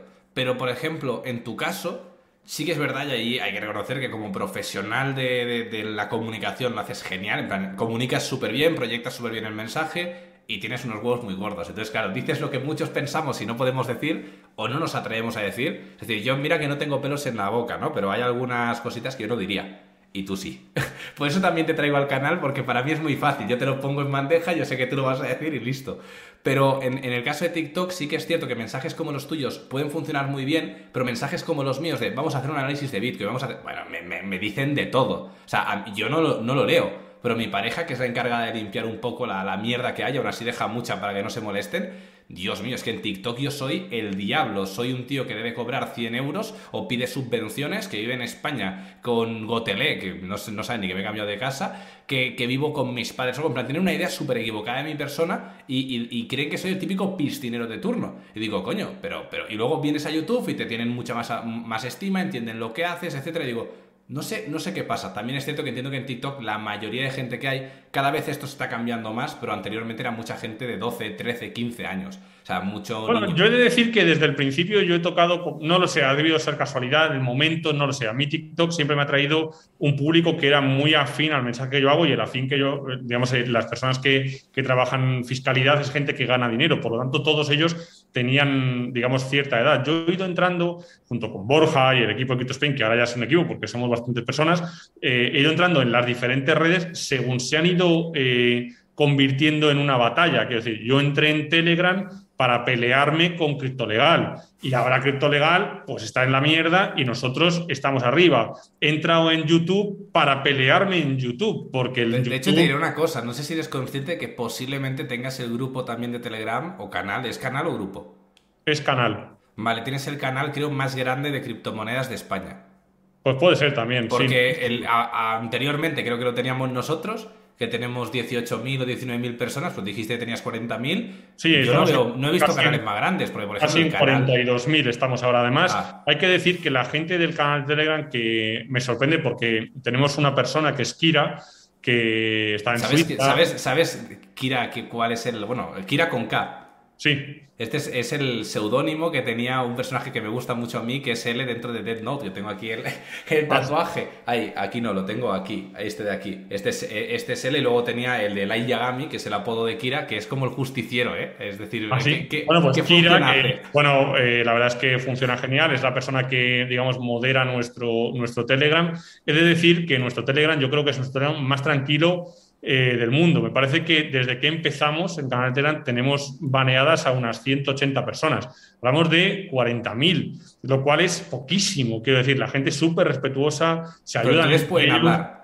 Sí, sí. Si pueden, hablar. es grupo, no canal, entonces. Ah, pues entonces es grupo. Pues, pues tiene mérito tener un grupo con tanta gente y que no se haya ido de madre. También te digo. es increíble. Justo, justo porque es grupo están robando a tanta gente. Porque tienen todos los contactos, es decir, yo me meto ahí con una cuenta, me pongo que soy Pepito y tengo todos los contactos. Eso es lo que a mí me daba miedo. Bueno, es, que es muy ahí nos pasa que les escriben muchos para estafarles y eso está claro. Está claro, pero bueno, digamos que yo le agradecer porque la gente se está comportando muy bien y en general cuando ponemos un vídeo la respuesta es inmediata, hay muchas preguntas, la gente digamos que tiene como dos partes, yo de Telegram no tengo ni puta idea, pero tiene como una parte que es como si fuera el canal y luego tiene una especie que es el chat. Vale, creo que lo que tenéis es un grupo asociado al canal, tenéis dos. Exactamente, pues será el chat y tenemos el canal. Entonces, en el canal no tenemos 40.000 seguidores y luego en el chat donde la gente habla. Y hablamos sobre los temas del vídeo. Así que, bueno, suele funcionar bastante bien. No, pues bien. Luego también la otra cosa que puede ser, cosa que, claro, me dicen por aquí que es un canal, ahí está, lo que dice José Arias. Lo que tienes es un canal con la capacidad de que puedan comentar las publicaciones. Pues eso es. decir, no es un chat libre de yo, buenos días, sino que tú publicas y ahí pueden dejar comentarios. Eso es, eso esa es. Esa es, esa es, es un canal. Pues la verdad que, no sé, me parece, ya te digo, fascinante que hayas conseguido reunir tanta gente en un único sitio eh, con la premisa de la fiscalidad cripto, que es algo aparentemente aburrido. No, pero es, la gente, es normal, porque la gente está hasta la polla. Si es que es normal, si es que esto es un atraco a mano armada. Entonces la gente, yo no sé cómo, cómo no, no pasan cosas, quiero decir, cosas reales, porque, eh, bueno, el otro día yo estuve en un banco y la verdad es que hay que tener una paciencia de la hostia para estar en. Yo qué sé, yo no entro en los bancos, pero en general entré en un banco y, joder, la gente no trabaja. Eh, quiero decir, no sé, eh, les falta sangre, se van a desayunar, que decir, un montón de cosas que el mundo no está funcionando. Yo, muchas veces con mi padre lo hablamos, ¿no? Hostias, eh, yo no sé cómo España sigue funcionando. Es decir, realmente es una, es una cosa que a mí me, me llama la atención porque hables con quien hables, todo el mundo se queja. Eh, por otro lado, sabemos que hacer algo no vale para nada. Es decir, porque no, es que salimos a una manifestación. ¿Qué cojones importa la manifestación si nadie va a hacer nada en tu manifestación? Si no vale para nada. Vas a hacer el gilipollas, el ridículo, con un poco de suerte saldrás en la tele y vendrá algún tío y te manipulará lo que dices y ya está. Así que tampoco lo que hay que hacer es mirar por uno mismo. Suena mal, pero es que es la verdad. Que yo siempre que hablo con la gente hay que mirar por uno mismo. Tenemos un restaurante, nosotros en Madrid, y vienen muchos funcionarios de todo tipo, policías, correos, tal. Tienes que hablar con ellos. A nosotros nos pagan algunos con el café o la comida con una tarjeta de crypto.com y es un funcionario y viene a nuestro restaurante y paga y no sabe que nosotros estamos metidos en el mundo cripto y lo pagan porque poco a poco lo estamos viendo en el mundo que va cambiando y te preguntan y a nosotros el otro día me tenían que pagar una cosa hostia, bueno, me voy a ir a Tenerife y yo Tenerife lo voy a pagar en criptomonedas y me voy a un hotel y me voy a alquilar un coche y todo eso va en criptos. Todo, full. Claro, ¿qué pasa? ¿Cuánto voy a pagar yo? Esto de IVA. A tomar por culo. ¿Lo puedes hacer? Sí, pero tienes tú que estar metido. Entonces yo creo que, que mm, poco a poco la gente está entendiendo el robo que hay no solo por mi canal, porque también yo ahora me meto y digo, joder, este tío en YouTube está diciendo lo mismo que yo. ¿Y por qué? Pues porque, claro, ha cogido el mensaje, le parece bien, crea contenido. Oye, si la información es totalmente libre. Yo cuando voy a los eventos, de cada evento salen 800 tíos que saben un cojón. Tienen sus amigos, tendrán sus calanes, tendrán sus no sé qué y hablarán. La información es libre. Lo único que no puedes delegar es la experiencia que tengas. Pero la información sí. Y cada día yo me meto, mi padre, mi mujer me ven en internet y dicen, hostia, he visto a un tío que dice lo mismo que tú. Pues es normal, coño, porque la gente se ha dado cuenta que es cierto y a mí ni siquiera me molesta. Y mucha gente es que te están copiando, me etiquetan. Si es que me la suda. ¿Te ha llegado el mensaje? Sí. ¿Cuánto es normal, eh, es, normal que te copien. Eh, te, copian porque ven que tienes éxito y quieren tener éxito. Pero esto es una cosa que te, te pasa, te pasará y ojalá te siga pasando.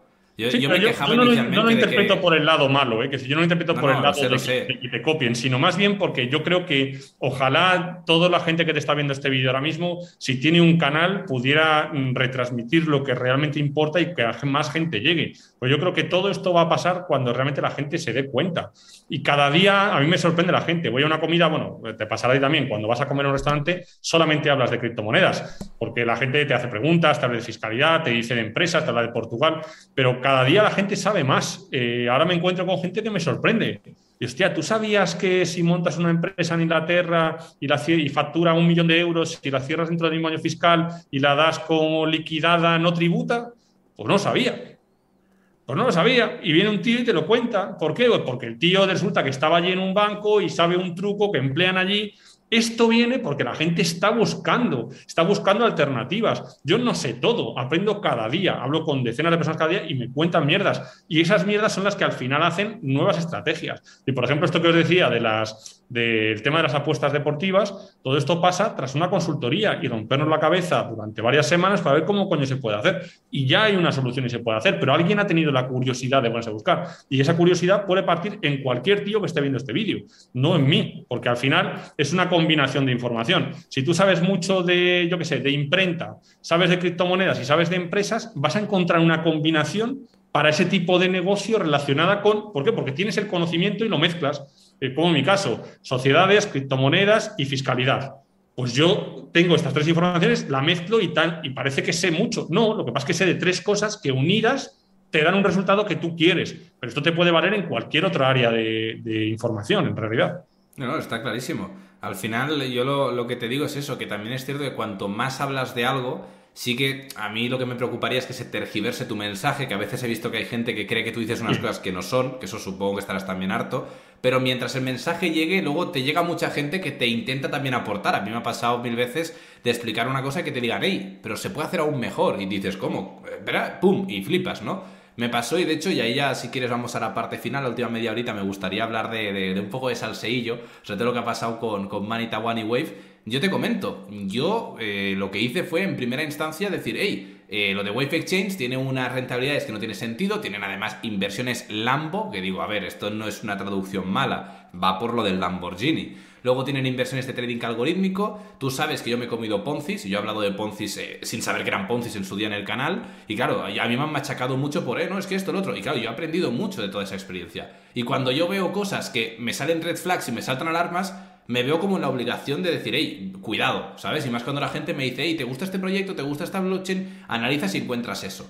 ¿Qué ocurre? Que yo al hacer ese vídeo, primero me caen un montón de críticas, pero luego me viene gente que, como dices tú, saben más que yo en muchas cosas y de repente han hecho una investigación o llevan no sé cuánto tiempo y ahí es donde conozco a Eric, Ericonomic en Twitter, y el tío se ve que tiene una investigación brutal donde demuestra todo lo que está ocurriendo que luego lo traigo al canal y justo ese mismo día sale otro inglés con otra investigación paralela que muestra otros puntos que no habíamos tenido en cuenta, que de hecho es la que luego termina saliendo en Cointelegraph, y bueno, y el neutrino que se ha ido a la mierda y todo lo que ha pasado, ¿no? Entonces, sí que es verdad que la gente mm, a lo mejor no es consciente del impacto que podemos tener y de lo que aportan ellos muchas veces dando su opinión sobre cosas o trasladándote otras informaciones que a lo mejor pues tú no tienes por qué saberlas. Que, tampoco significa que porque tú tengas más seguidores o yo tenga más seguidores lo sepamos todo, ni mucho menos. a mí me gustaría saber, porque sé que has tenido tu pasado con Manitawani, pero más allá de Manitawani, luego ya hablaremos de él como persona o lo que sea, o lo que tenga que surgir, a nivel de blockchain, Wave, el proyecto, lo que han hecho, hablábamos antes del riesgo que tiene el inversor, ¿sabes lo que me toca más los cojones? He hablado con, el, bueno, es el jefe o uno de los jefes de ciberseguridad de Chainlink y me decía que lo que tienen montado ahí es posiblemente el mayor rug pull de toda la historia. Es decir, porque han llegado a tener, eh, no sé si eran 6.000, 7.000 millones, una barbaridad de dinero, y ahora mismo están por la mitad ya, si no es que ha caído más, porque creo que me decían por el chat que estaba cayendo el mercado, no, no estoy mirando el gráfico, ni lo voy a mirar ahora, pero bueno, que está cayendo sin parar y luego todo ese dinero se va a ir, van a decir que los han presuntamente hackeado o van a decir alguna cosa, entonces esto a mí lo que me toca los cojones es que yo puedo señalar y decir, mirad lo que están montando, pero no puedo denunciarlo. Porque lo están haciendo, aunque sea súper sucio, de manera en cierto modo legal o alegal. Porque aprovechan ineficiencias y cosas del sistema. Hay que reconocer que son unos hijos de puta, eso lo digo clarísimo, pero muy listos. Esas las cosas como son. Entonces, ¿qué, opinión tienes tú de todo lo que ha ocurrido? Bueno, yo he de decir que no, no tengo ni puta idea. Eh, esto es así. ¿Por qué? Pues porque yo en general tengo muy poco tiempo en mi vida que no sea. Si quieres, te comento rápidamente el sistema para que lo, porque lo vas a pillar rápido. lo que ha ocurrido es, tú tienes Wave y Wave lo utilizas como colateral. ¿Sabes? En el sistema de Terra Luna, técnicamente tú quemas Luna para poder tener UST. Entonces, si yo quemo un Luna que vale 100 dólares, me dan 100 UST. Si Luna vale 50, me dan 50 UST. Entonces te da igual lo que suba o baje Luna, porque siempre va a estar bien colateralizado. Y además ahora tenemos el tema del fondo de, Bitcoin, etc. Todo bien. Es una moneda que está bien respaldada, una stablecoin. Recordemos que una stablecoin siempre vale 1 en este caso tiene lo que se llama PEC, que es tener la paridad 1-1 con el dólar en este caso, si es el UST. Pues ellos tienen el neutrino, que es el USDN. ¿Qué ocurre con el neutrino? Que a priori está colateralizado por lo que es Wave pero en este caso no lo queman, no lo eliminan, no hacen nada, simplemente lo bloquean. Entonces, cogen el Wave, lo bloquean, generan neutrino, con el neutrino se van a un protocolo que es el Vires Finance este como se llame, cogen, piden USDC y ese USDC lo meten en Binance, con ese, con ese USDC compran más Wave, lo sacan, lo bloquean, sacan neutrino y hacen esto hasta generar dinero infinito.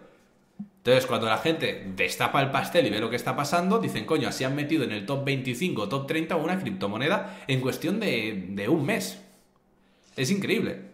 Bueno, vamos a ver, esto a mí me suena porque ya ha pasado con otra moneda. Ha pasado antes. Y de hecho, de la mano del mismo fundador que está aquí. A mí esto me suena, que ya, ya lo he escuchado. Hombre, evidentemente eh, yo no metería ahí ni un puto euro, pero también hay que entender que antes lo que hablábamos sobre el riesgo que la gente asume. Es decir, más allá de que sea una estafa o un Ponzi, que yo seguramente no, no esté capacitado para decirlo. Bueno, se eh, dice que es Ponzi, pero yo sinceramente no lo llamaría Ponzi, lo llamaría pues, le han puesto este nombre, igual que muchas veces se llama Ponzi a cualquier cosa. En este caso, no es que con el dinero de los inversores se generen los rendimientos futuros, no es el caso. Ellos se inventan el dinero. Directamente es una estafa, por así decirlo. Claro, pero digamos que, más allá de que sea estafa o no, yo creo que la gente que entra en este, en este perfil de inversión, vamos a decir así, eh, tiene que tener eh, claro dónde se está metiendo. Y yo creo que este es el gran problema, porque a mí mucha gente me ha dicho, hostia, es que Nimbus es una estafa, no sé qué. Bueno, se veía. Juicy Fields, por ejemplo, ¿no? El tema de la marihuana. Yo llevo ahí dos años mm, ganando dinero como un cabrón. Yo, creo que es una estafa, Juicy Fields. Vale, quiero decir, pero vamos a ver, la cuestión está en que yo soy consciente de que los rendimientos son totalmente locos. Estamos hablando de un 11% mensual. Claro, soy totalmente consciente. Ahora, yo, teniendo en cuenta mi perfil de riesgo, yo metí dinero, no hice interés compuesto y yo ya he retirado más dinero del que metí. A mí, como si le dan por culo a Luis y Fields. ¿Pero por qué? Porque mi perfil de inversión ya me ha llevado a tener mi estrategia, digamos, mis contramedidas ante esta situación. Tú ahora mismo metes dinero en Juicy Fields y en un año has retirado tu dinero y tienes el mismo dinero metido en capital. tú eres consciente, ¿no? Las cosas como son, porque no quiero que nadie se lo tome como una recomendación de inversión. Entonces, no, consciente de que eso tiene mucha pinta de Ponzi. Yo personalmente lo he investigado, he investigado cómo operan y todo. Y lo hice en la época en la que yo estaba en Nimbus, donde me había eh, comido Mind Capital, donde yo mm, denuncié de manera pública lo que estaba pasando con ganancias deportivas, lo que estaba pasando con Trust Investing, porque eran cosas que yo veía muy cantadas. Y también tenía un vídeo preparado de Suzy Fields, lo que pasa que vi que eso movía mucha toxicidad y al final no lo lancé, pero tenía la investigación hecha. Y te digo, mis conclusiones en ese día fueron que era una estafa como una casa. ¿Hace cuánto, hiciste, ¿Hace cuánto hiciste la investigación? Hará menos de un año. Pero te puedo decir, recuerdo los puntos clave. Los puntos clave era que ellos decían que tenían dos, empresas donde se hacía la plantación. Una no existía, tal cual. O sea, una no existía, que creo que está en África y no existía. Y la otra que sí existía, eh, encontré dónde estaba situada, la busqué en Google Maps, que no era el único que había hecho esa investigación, y era un barrio residencial. Entonces, ya empezando por ahí, mal, porque te dicen, sí, la puedes visitar. Yo te hago una pregunta, ¿conoces a alguien que la haya visitado que no sea alguien que tiene referidos? Que esa es otra, que la gente dice que en Juicy Field no hay referidos. Sí los hay. Y te lo digo porque conozco gente que han sido los no, tiene referidos para gente como yo. Yo, si quisiera, tendría un referido. os puedo garantizar que tiene referidos porque yo conozco gente que trabaja redes en, ese sitio de, de Suicide no, que está claro que hace mucho tiempo. te da un enlace de referidos para gente que mueve gente. Personalmente lo podría tener. Nunca lo he hecho porque yo no recomiendo invertir en Juicy Fields. Lo que hay que entender es cuál es el perfil de riesgo, que es algo que venía con Waves. Realmente, si tú entiendes que esto puede ser una estafa, tú tienes que poner tus contramedidas. No puedes esperar entrar en algo que te da unos rendimientos y pensar que ah, va a ser la hostia y que a lo mejor no te estafan. Si tú estás metido en el mundo cripto, o sea, tenemos que tener en cuenta que el mundo de las inversiones está, digamos, todo lo que te ofrecen los bancos, que es mierda. Luego tienes inversiones inmobiliarias, tienes oro físico, tienes no sé qué. Luego llega el mundo cripto y dentro del mundo cripto tienes eh, el holdear, el, el prestar y vas cayendo hasta llegar a un punto en el que te encuentras este tipo de cosas que son totalmente locas. Si tú dentro del mundo cripto, que seguramente sea lo más volátil y lo más de riesgo que hay dentro del mundo de las inversiones, te vas a lo que más rentabilidad da, ¿qué cojones te esperas? Pues lo normal es que explote, te pillen, te estafen, y esto va a pasar con Waves, va a pasar con cualquier plataforma, como ha pasado ya. Entonces, si tú no estás dispuesto a estar ahí y luego, hostia, es que me han estafado, qué cabrones, no coño, es que estás en lo más arriesgado dentro de lo arriesgado. Hostia, pues eh, no seas gilipollas. Hay mucha gente que dice, hostia, yo tengo un perfil de riesgo conservador. ¿Qué te parece si entro en Juicy Pues no, no, no te lo puedo recomendar. Yo no te puedo... Aquí yo te, yo te, voy a decir una cosa, ¿eh? Lo que has hecho, o lo, lo, que estás haciendo tú, es una cosa que ha hecho, ahora ya no lo hace, pero en su día lo hizo David de Ojana Digital, que era investigar proyectos, determinar cuál era su punto de colisión. Él detectó algunos poncis muy cantados y sin hacer ningún tipo de sistema de referidos ni nada, él entró, metió dinero, ganó dinero, retiró, se fue, luego ya petó y ganó un dinero. Yo le decía, coño, esto vale a nivel de inversión, pues es de alto riesgo y le has sacado pasta y le has metido un por dos, pero sabes que ese dinero, muy probablemente, porque nunca tienes la certeza al 100% de que sea Ponzi, no puedes decirlo, pero bueno, huele un poco a caca, ¿no? Algunas cosas. Dices, coño, eh, sabes que ese dinero seguramente viene de otros inversores. Entonces, el punto ético era una cosa que yo le, le atacaba un poco, le decía, tío, yo por ejemplo no lo haría, por, por un tema ético. Yo, te pregunto a ti, a nivel personal, a nivel ético, ¿no crees que haya un conflicto de que sepas que el dinero que tú estás ganando para mí no hay ningún viene de otras personas? Yo quiero decir, vamos a ver, el mundo de las inversiones es un mundo que está todo lleno de conflictos éticos. Te puedes ir a la bolsa, es decir, la típica frase de el dinero que gana uno es el que suma cero. Sí. Quiero decir, que da igual. Esto Pero ahí puede ser que si yo creo que va a subir y tú que va a bajar, es lógico que yo gane y tú pierdas si yo tengo razón y tú te equivocas pero en un Ponzi, por ejemplo, si tú ya con tu conocimiento ves que a, lo mejor hay algo el raro. Ponzi, eh, para mí, obviamente, todos los sistemas que son estafa, para mí son condenables desde el punto de vista de quien los hace. Pero quien los consume es responsable.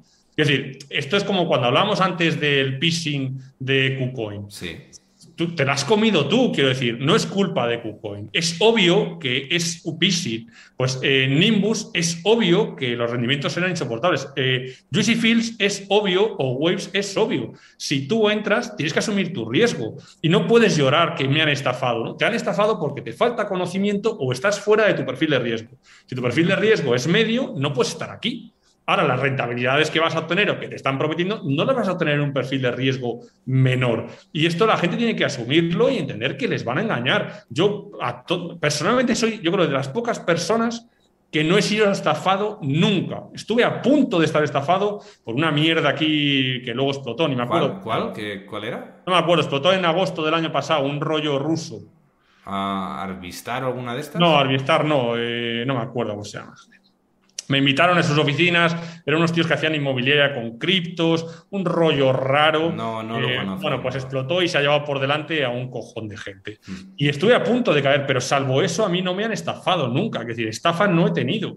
Pero no he tenido porque yo soy consciente de mi perfil de riesgo. Yo soy conservador. Es decir, soy conservador. Lo que pasa es que yo, cuando invierto en algo que creo que te, pues meto una parte que estoy dispuesto a perderla. Y si me estafan, pues oye, tío, pues ahí se queda. Pero yo no me voy luego a llorar, es que me han estafado. Mm estafado porque estás fuera de donde te corresponde. Y esto también yo creo que hay que muchas veces asumir una culpa, pero esto te pasa... Igual aquí, mira, y te voy a decir una cosa, ¿eh? porque a mí se me ha criticado bastante lo que te voy a decir ahora, y creo que es importante diferenciarlo, y creo que ahí sí que habría que tomar represalias, de hecho en ocasiones se toman. Y es la persona que promociona un sistema, una plataforma que termina siendo una estafa, yo aquí me gustaría diferenciar entre el que no sabe que es una estafa y el que a todas luces sabe que es una estafa. Entonces, para mí el que lo promociona sin saber que eso realmente es eh, algo que va a terminar mal, que ha sido mi caso, yo mismo he estado hablando de proyectos, tengo visibilidad y, ostras, pues a veces me he pillado los dedos, ¿no? Y de todo se aprende.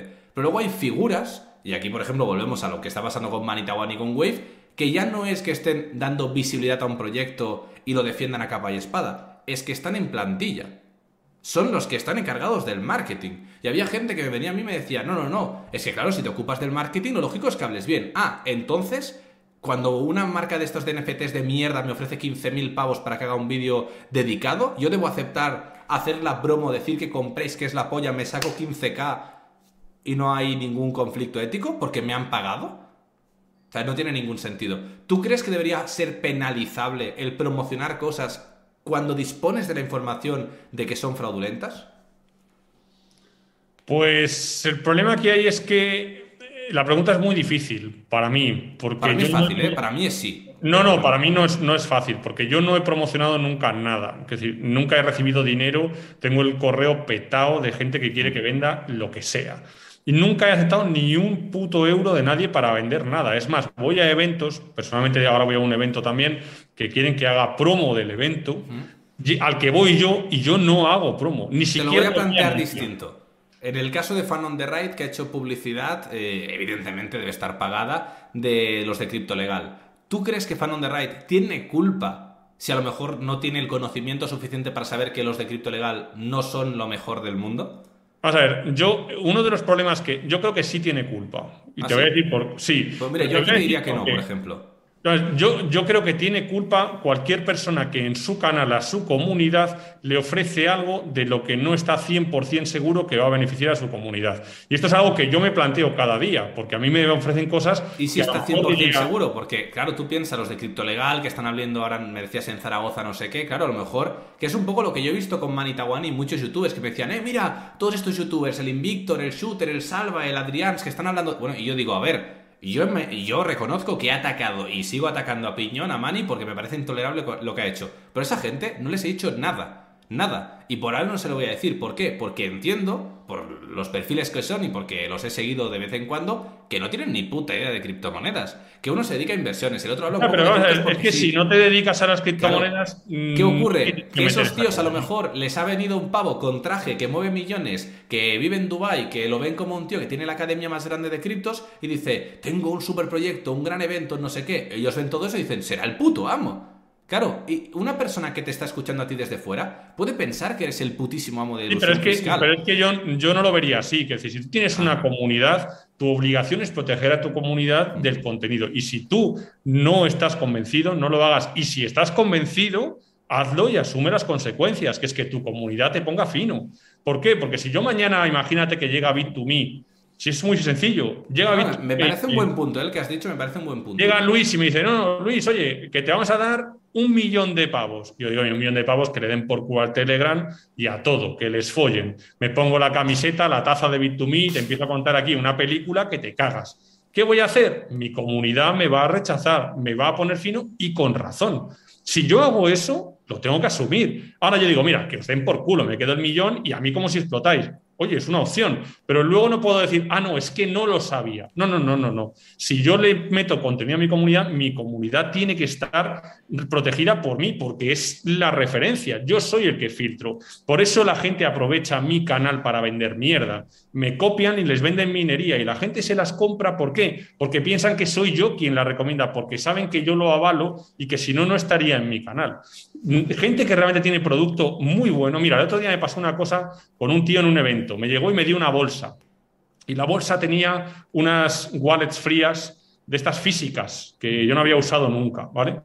El producto me parece la hostia. La hostia. Realmente es genial. Sí, genial. Todavía no he tenido tiempo ni de agradecérselo. Yo no lo he puesto en ningún lado.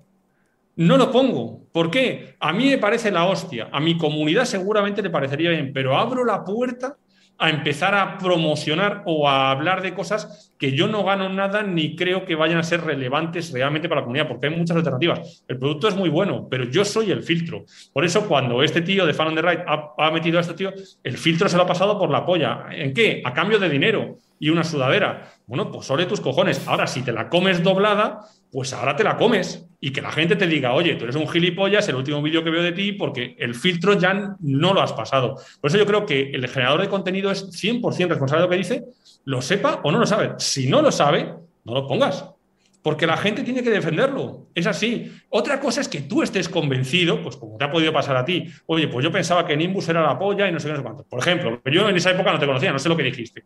Imagínate, luego no lo fue, pues te la tienes que comer. No, no, te caería la que te caería y me la he y a tomar comido, por culo. sí. A mí me han dado por todos lados. Pero yo Pero también que- te digo, nunca verás que yo coja y diga, no, no, no, no, esto no es verdad. Yo lo asumo, es decir, me la he comido doblada. He sido el primero en perder dinero, he perdido reputación por ello y me ha costado volver a recuperar. Pero es que eso que te ha pasado a ti es lo normal que le tiene que pasar a cualquier persona que tiene una comunidad. ¿Y qué es lo que le ha pasado al de CL Crypto? Porque las hostias se las dan al de Fandom the Right, pero al de CL Crypto no tiene clientes.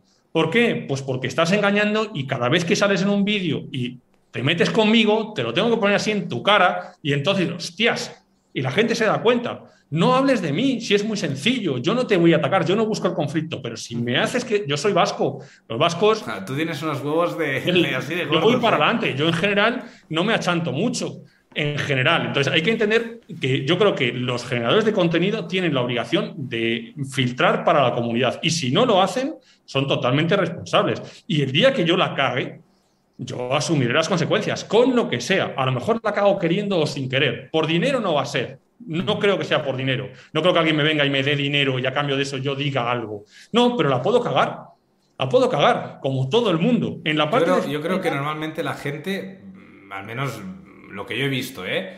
hay dos perfiles que claramente la cagan por dinero pero es que eso ya les da igual todo, o sea, y se nota, es su contenido es promo tras promo tras promo, y luego hay gente que la caga por desconocimiento o por simplemente una confianza que tienes en una persona que te la ha clavado, o sea, en plan, es así, yo, te digo una cosa, yo cuando entré, por ejemplo, en Nimbus, cuando entré en Mind Capital, que son las dos que me he comido, yo entré por la confianza ciega en una persona que creía que era un profesional porque tenía toda una comunidad detrás, tenía todo esto detrás, luego con el tiempo descubro la persona que es también que evidentemente no voy a dar nombres, ni voy a meter mierda ni nada, porque tampoco es plan, ¿vale? Yo asumo mi parte de, culpa de, hostia, pues he dado visibilidad a algo que luego no ha terminado bien y ya me he comido mis comentarios de mierda y siguen insultándome a día de hoy, que digo, bueno, pues nada, pues si no eres capaz de pasar página, amigo, yo no voy a hacerle nada, pero sí que es cierto que normalmente te, te, fías de figuras de autoridad, que es lo mismo que yo creo que está pasando con mucha gente que defiende Wave con la figura de autoridad de Manny, que lo ven como un tío que, hostia, tiene éxito, tiene tías, tiene coches, tiene dinero, oh, debe tener razón.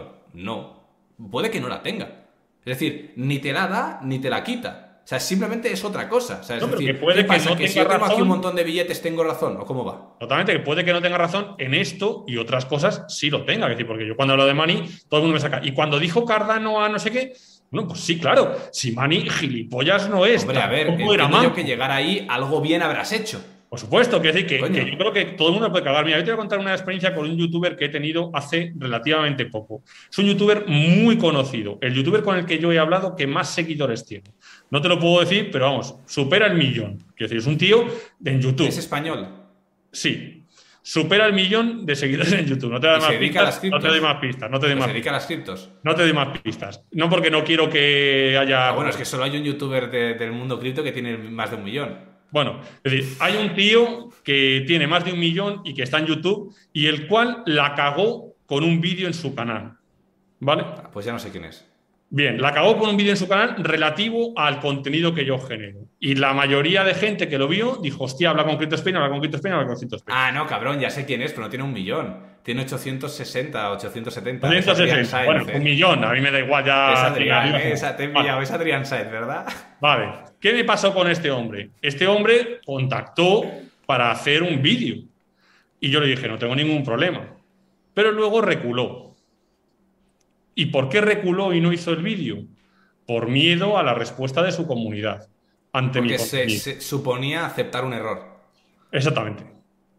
Hostias. Entonces, claro, esto esto es importante porque, ojo, que yo lo respeto, ¿eh? yo no, consumo su contenido, me la suda, a mí me llegó por lo que me llegó. Yo no consumo su contenido, me da totalmente igual. Yo estaba dispuesto a hacer un vídeo como lo he hecho contigo cuando, exactamente lo que pasó contigo, ¿te acuerdas? Que la primera vez que contactamos fue porque metiste un contenido y yo te dije, sí, sí, sí. igual, igual, lo pasó lo mismo. Lo que pasa es que él dijo, hostias, este contenido me va a traer a mí problemas. Y reculó, a pesar de que su comunidad se lo dijo, él puso un filtro, el filtro que él consideró para su comunidad erróneamente o no. Eso es lo que me refiero. Es el tío es el que tiene que poner el filtro. Y él lo puso. No sé si acertado o no. Ya será su problema. Lo que, sea. Yo sinceramente, yo sinceramente te digo, ¿eh? Creo que Internet tiene, en primer lugar, poca memoria. Creo que se olvida todo muy rápido, demasiado. Por eso también soy muy insistente con ciertas cosas, porque no quiero que se olviden. Y luego, por otro lado, creo que la gente tiene demasiado miedo a ser criticada. Es decir, tío, la has cagado, la has cagado, pero igual que el Chocas, ¿no? Que se ha liado pardísima con lo que ha hecho y creo que es prácticamente intolerable lo, que ha pasado con él. Pero yo, por ejemplo, lo he perdonado. Eh, también te digo, le da igual mi perdón, ¿no? Ya, ya nos entendemos. Pero yo como espectador digo, me da igual. ¿Por qué? Porque has tenido los cojones dentro de lo que cabe de decir, hey, mira, he hecho esto, he ido al psicólogo, estoy trabajando en ello, me he equivocado aquí, bla, bla, bla. Pues lo mismo, que haces una entrevista y, hostia, es desacertada porque crees que traes al mejor experto y no lo es. En el caso de lo de Adrián, pues supongo que trajo a alguien que no sería tan bueno como tú. Y claro, la gente ya ha visto tu entrevista, que por cierto, la primera que hicimos tiene más de 200.000 visitas. Y claro, pues le vinieron y le dieron un repaso. Lo mismo que me pasa a mí si traigo a cualquier persona que no seas tú a hablar de fiscalidad cripto. Porque ya es normal, porque dicen, ¿para qué me voy a conformar con menos si sé que aquí está él, el God tier, ¿no? Pues... de todas maneras, yo creo que en el caso de, YouTube, yo no consumo contenido de YouTube. ¿eh? Quiero decir, esto es una cosa así. Ya a mí, toda la gente que tú me hablas, yo no sé quiénes son, en general, porque me la suda. Yo no consumo, no consumo contenido de porque no tengo tiempo. Entonces, a mí me, me llama mucho la atención un montón de gente que tiene contenido y que tiene muchísimos seguidores y que personalmente creo que tienen contenido basura. ¿eh? Quiero decir que esto es una cosa que a mí me llama la atención, incluso en YouTube, y viven de ello. Y en, el mundo de la sí, sí, en el mundo de la fiscalidad no me quiero meter porque no quiero darles promo, pero hay algunos que, que están vendiendo basura y mierda y realmente tienen un público válido. Yo no entro en esos campos porque no tengo tiempo, pero desde luego que si algún día hay una batalla que ganan, ¿Sabes por qué ganan dinero y tienen tracción y todo con contenido de mierda? No, no lo sé. Porque la gente lo pide y la gente se lo come. Al final la gente recibe lo que quiere, ¿eh? Esto es una realidad. Mm, no estoy tan de acuerdo en esa afirmación. Mira, te, pongo un ejemplo muy básico. En YouTube antes se hacían vídeos muy currados, muy trabajados, y habían canales que lo petaban, ¿no? Por ejemplo, Mr. Jagger, que ahora se ha hecho muy conocido, que supongo que no sabrás quién es, pero bueno, es el que ganó la velada de Ibai de boxeo, pero que se dedicaba a hacer vídeos muy storytelling, de cosas muy perturbadoras que se le iba a la cabeza. Tío, cada vídeo suyo tenía un presupuesto grande que lo pagaba de su bolsillo, no sé ni cómo lo rentabilizaba, seguramente le salía negativo, y hacía un vídeo al mes. Claro, de repente te viene cualquier tío que sube Minecraft, que grabas la pantalla pim pam y te sacas un vídeo y otro y otro y otro y generas mucho más dinero. Entonces la gente al final tiene ese punto, ¿no? De que la calidad del vídeo a lo mejor no te compensa. Yo mismo lo, reconozco. yo para mí la calidad del vídeo pero para mí la calidad del vídeo y todo esto a mí en general es que me la suda. valoras más el mensaje. O Solamente el contenido, que decir, el, contenido, que contenido a nivel de, lo que es el mensaje cuando hablas, por ejemplo, de fiscalidad. Vale, vale. Bueno, de fiscalidad o de cualquier cosa. Que decir, yo sigo a tíos de mecánica porque yo soy un apasionado de los coches y de las motos y a mí me da igual que el tío vaya con churretes en la ropa y lo grabe con el móvil. Lo que me importa es que lo que me esté diciendo sea la hostia. Yo creo que la gente, una vez que entiende que tu contenido es la hostia, la parte tal le da igual. Es como los podcasts. Que yo estoy seguro que yo me pongo a grabar un podcast y funciona igual de bien que un vídeo. ¿Por qué? Porque no importa para nada. Yo soy calvo con más calidad. No importa lo que dices. En el momento que supera esa barrera, yo creo que es la clave y la gente realmente te escucha. Y, ojo, que te escuchan de verdad. A mí me escucha la gente y me dice, hostia, es que aquí has dicho una cosa, hostia, están prestando atención, no es un rollo banal a huevo. También es verdad que mi especialización pues es muy fina en las palabras, no es hablar de Minecraft, quiero decir, es muy fino en las palabras, pero posiblemente yo creo que YouTube y el contenido de calidad que se genera en YouTube va basado en realmente información válida y la gente filtra, no tanto por lo que quieran, porque hay gente que, por ejemplo, a lo mejor yo hago un vídeo ahora hablando de vete de Binance y consigue 200.000 seguidores, pero ese le vale el primer día. Al segundo día está buscando cómo eludir en su empresa que tiene una tienda de fotografía. Entonces, el nivel que va subiendo cada vez te exigen más. Y tienes que estar atento a eso, porque hay gente que se queda en un perfil bajo. Quiero decir, pues, por ejemplo, muchos, youtubers, muchos youtubers cripto a día de hoy no, no, no ganan seguidores, me los estoy comiendo prácticamente a todos y tú también, porque no están a la vanguardia. Porque no están por lo que hay que estar. Es decir, ahora mismo la gente lo que quiere es, ostras, vale, ya sé un poco las cosas Quiero aprender cómo trabajar con mi dinero, quiero aprender cómo pagar menos impuestos, quiero aprender cómo... Y esto se lo tienes que traer de alguna manera. O hay una chica, hay una chica en TikTok, aunque a ti no te guste TikTok, que es de Mallorca, que se llama Conscient, me parece, que tiene muy pocos seguidores, como igual que David de Criptos, que hay una serie de gente que tiene un contenido realmente bueno que no le siguen. A mí me llama mucho la atención, que decir, pero ¿qué pasa? Que cada uno ha especializado. David de Cripto está oficial, eh, está metido en el mundo DeFi y en este caso esta chica es eh, criptomonedas básicas. Es decir, si tu madre quisiera aprender de criptomonedas, pues vería lo que esta chica dice, ¿no? Pero claro, va a un nicho concreto y ese nicho concreto al final es el que es y no va a crecer, pero no para de nutrirse, porque al final, ¿cuántas madres, cuánta gente sin formación cripto quiere empezar? Ella tiene contenido para toda la vida ahí, porque siempre va a haber gente que quiera entrar. Lo que pasa es que los que estamos generando contenido, en el caso de fiscalidad, que vamos prácticamente a golpe de BOE, sale el BOE y a tomar por culo todos los vídeos y otra vez hay que volver a contar toda la movida, pues realmente tenemos que estar muy, muy al día. Y creo que en este tipo de contenido, no, desde luego en fiscalidad, no hay mucho. Pero vamos, en otros temas del mundo cripto, por ejemplo, hay un chaval que se llama eh, Geray, eh, que está también en TikTok, que es un catalán que cae bastante mal porque es muy seco y muy tal, pero coño, el tío sabe un huevo. Desde mi forma de ver, eh, que decir que yo no soy especialista en el mundo del trading y todo esto, pero yo le respeto porque las veces que he hablado con él en persona, me ha parecido un tío que habla desde el conocimiento, no desde el venderte mierda, ni desde que tú hagas algo ni tengas una reacción después de su contenido. Entonces, ese tipo de gente, yo creo que cada día llegará a más público y la gente que se quede atrás vendiendo otras cosas, a lo mejor es dinero fácil, YouTube, tal. Yo empezaba a ganar dinero con YouTube hace, pues hace nada. Es decir, pues resulta que YouTube se gana dinero. Yo ni puta idea de que se ganaba dinero. A mí me la sudaba YouTube. Ahora tienes un canal y te pagan 3.000 pavos a mes. Bueno, pues de puta madre. Pues ahí está. Ni lo he sacado todavía, para que te hagas una idea. Ahí se ha quedado. Pero que yo no sabía que esto, que esto era un negocio. Y claro, cuando te das cuenta de cómo funciona el clickbait, pues todo esto dices, hostias, que hay gente que está viviendo del aire. Entonces yo creo que respecto a la responsabilidad que tenemos los creadores de contenido, a tu pregunta inicial, somos 100% responsables en el filtro que ponemos a la hora del contenido que generamos. Esto es lo que yo pienso. Y cada uno que se coma su mierda. Tú te has comido la tuya, yo me comeré la mía y este de Fan and the Right se comerá la suya por la cagada que ha hecho. Y yo creo que eso es, al final, tu, tu, pena, más que una pena legal. es que creo que hasta ciertos puntos debería haber pena legal. Porque así seguramente obligarías a la gente a poner ese filtro. porque yo en mi caso, porque le valoro muchísimo. no hay justicia en España. yo valoro mucho, bueno, yo valoro muchísimo la reputación. Y para mí es importante el impacto que pueda tener un contenido a nivel reputacional. Y voy con los pies de plomo. Pero hay personas que es que se la pela tres pueblos. Pero literal, les da igual. Es que en España no hay justicia. Quiero decir, la justicia, vamos, la gente que sabe de legislación sabe que no hay justicia.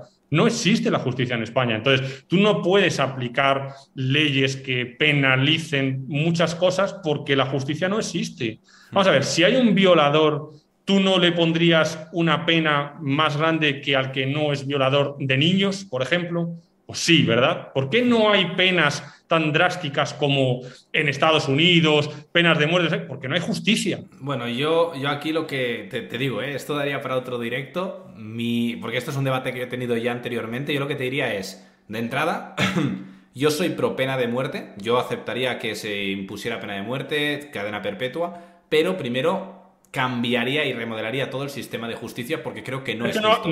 No, Cuando hubiera un sistema justo, entonces sí que podría, porque si no, echa la ley, echa la trampa, me cogen a mí, como han hecho muchas veces con gente que quiere meter en la cárcel, que le meten un poco de cocaína en la maleta o se la inventan y no sé qué, va al aeropuerto y lo terminan de tu... O sea, que, dices que está pasando, lo que pasó con la mujer de, de Frank Cuesta, que fue claramente un montaje, pues este tipo de cosas a mí no me interesarían. Porque imagínate que me puedes meter en la cárcel 10 años o 20 años porque me metes cocaína que no... Pero es que eso no... Pero imagínate si ya te meten la pena de muerte haciéndote la 13-14. Pero es que no va a pasar porque la justicia no va a cambiar. Este país. Por eso mismo, en ese caso, yo soy anti pena de muerte y anti cadena perpetua para evitar cosas. Yo me hablas de pena de muerte y yo no puedo ser a favor de la pena de muerte ni a favor de un montón de cosas porque no hay justicia. Totalmente de acuerdo. Entonces, el día que exista, vale, pues esto es como, no, es que hay que luchar por España, pero hay que cambiar las autonomías. Es que no se van a cambiar. Entonces, yo no lucho por España. No es que el político, es que ahora va a venir Vox y Vox es diferente. Bueno, que te diga, yo no me lo creo todos eran diferentes antes que han aquí llegado hay un, Aquí hay un, hay un youtuber muy bueno que seguro que en el chat saben cómo se llama, que se me ha olvidado el nombre, que ahora de hecho está en Ucrania, que ha ido de viaje, no sé qué. Sí, sí, el Gisber este, sí. El Gisber, sí. Pues este, él lo que dice es, es que yo lo que no quiero es partidocracia, no hay democracia, quiero democracia y me mola mucho el discurso que tiene, no lo sé del todo, por lo tanto podría ser que haya puntos en los que no coincida. Bueno, yo, yo no estoy de acuerdo con él en varias cosas, pero vamos, en términos generales, a lo que me refiero es que España es un país eh, arruinado de sus vasos. Decir, no hay justicia, los políticos no miran por las personas, el Estado está totalmente sobredimensionado, los impuestos son usura. Es decir, eh, te puedo contar eh, cómo los políticos meten a sus hermanos en empresas para llevarse subvenciones. Te lo puedo contar porque yo he hablado con ellos. Que decir, no pues te, voy a tomar, te voy a tomar la palabra y porque sé que ya, ya son las 10 y va a venir tu mujer aquí a pegarte una colleja, pero para el, próximo, para el próximo mes, porque me gustaría que vinieras al menos una vez al mes, hablamos de España de España a nivel de cómo está el sistema de, impuestos, eh, eh, cómo están todos los chanchullos y se Me parece perfecto. Es un tema que controlo bastante, sobre todo en la parte fiscal, que es la que yo hay. Pero claro, si no hacemos un poco de charla de bar, que no pasa nada, que la gente aquí, pues le ponemos el disclaimer de que no somos expertos en política y ya está, y se puede decir cualquier cosa. Yo he de decir que en la parte fiscal conoces a mucha, gente, a mucha gente, porque al final cada caso de éxito en cada ámbito profesional acaba en un experto en fiscalidad.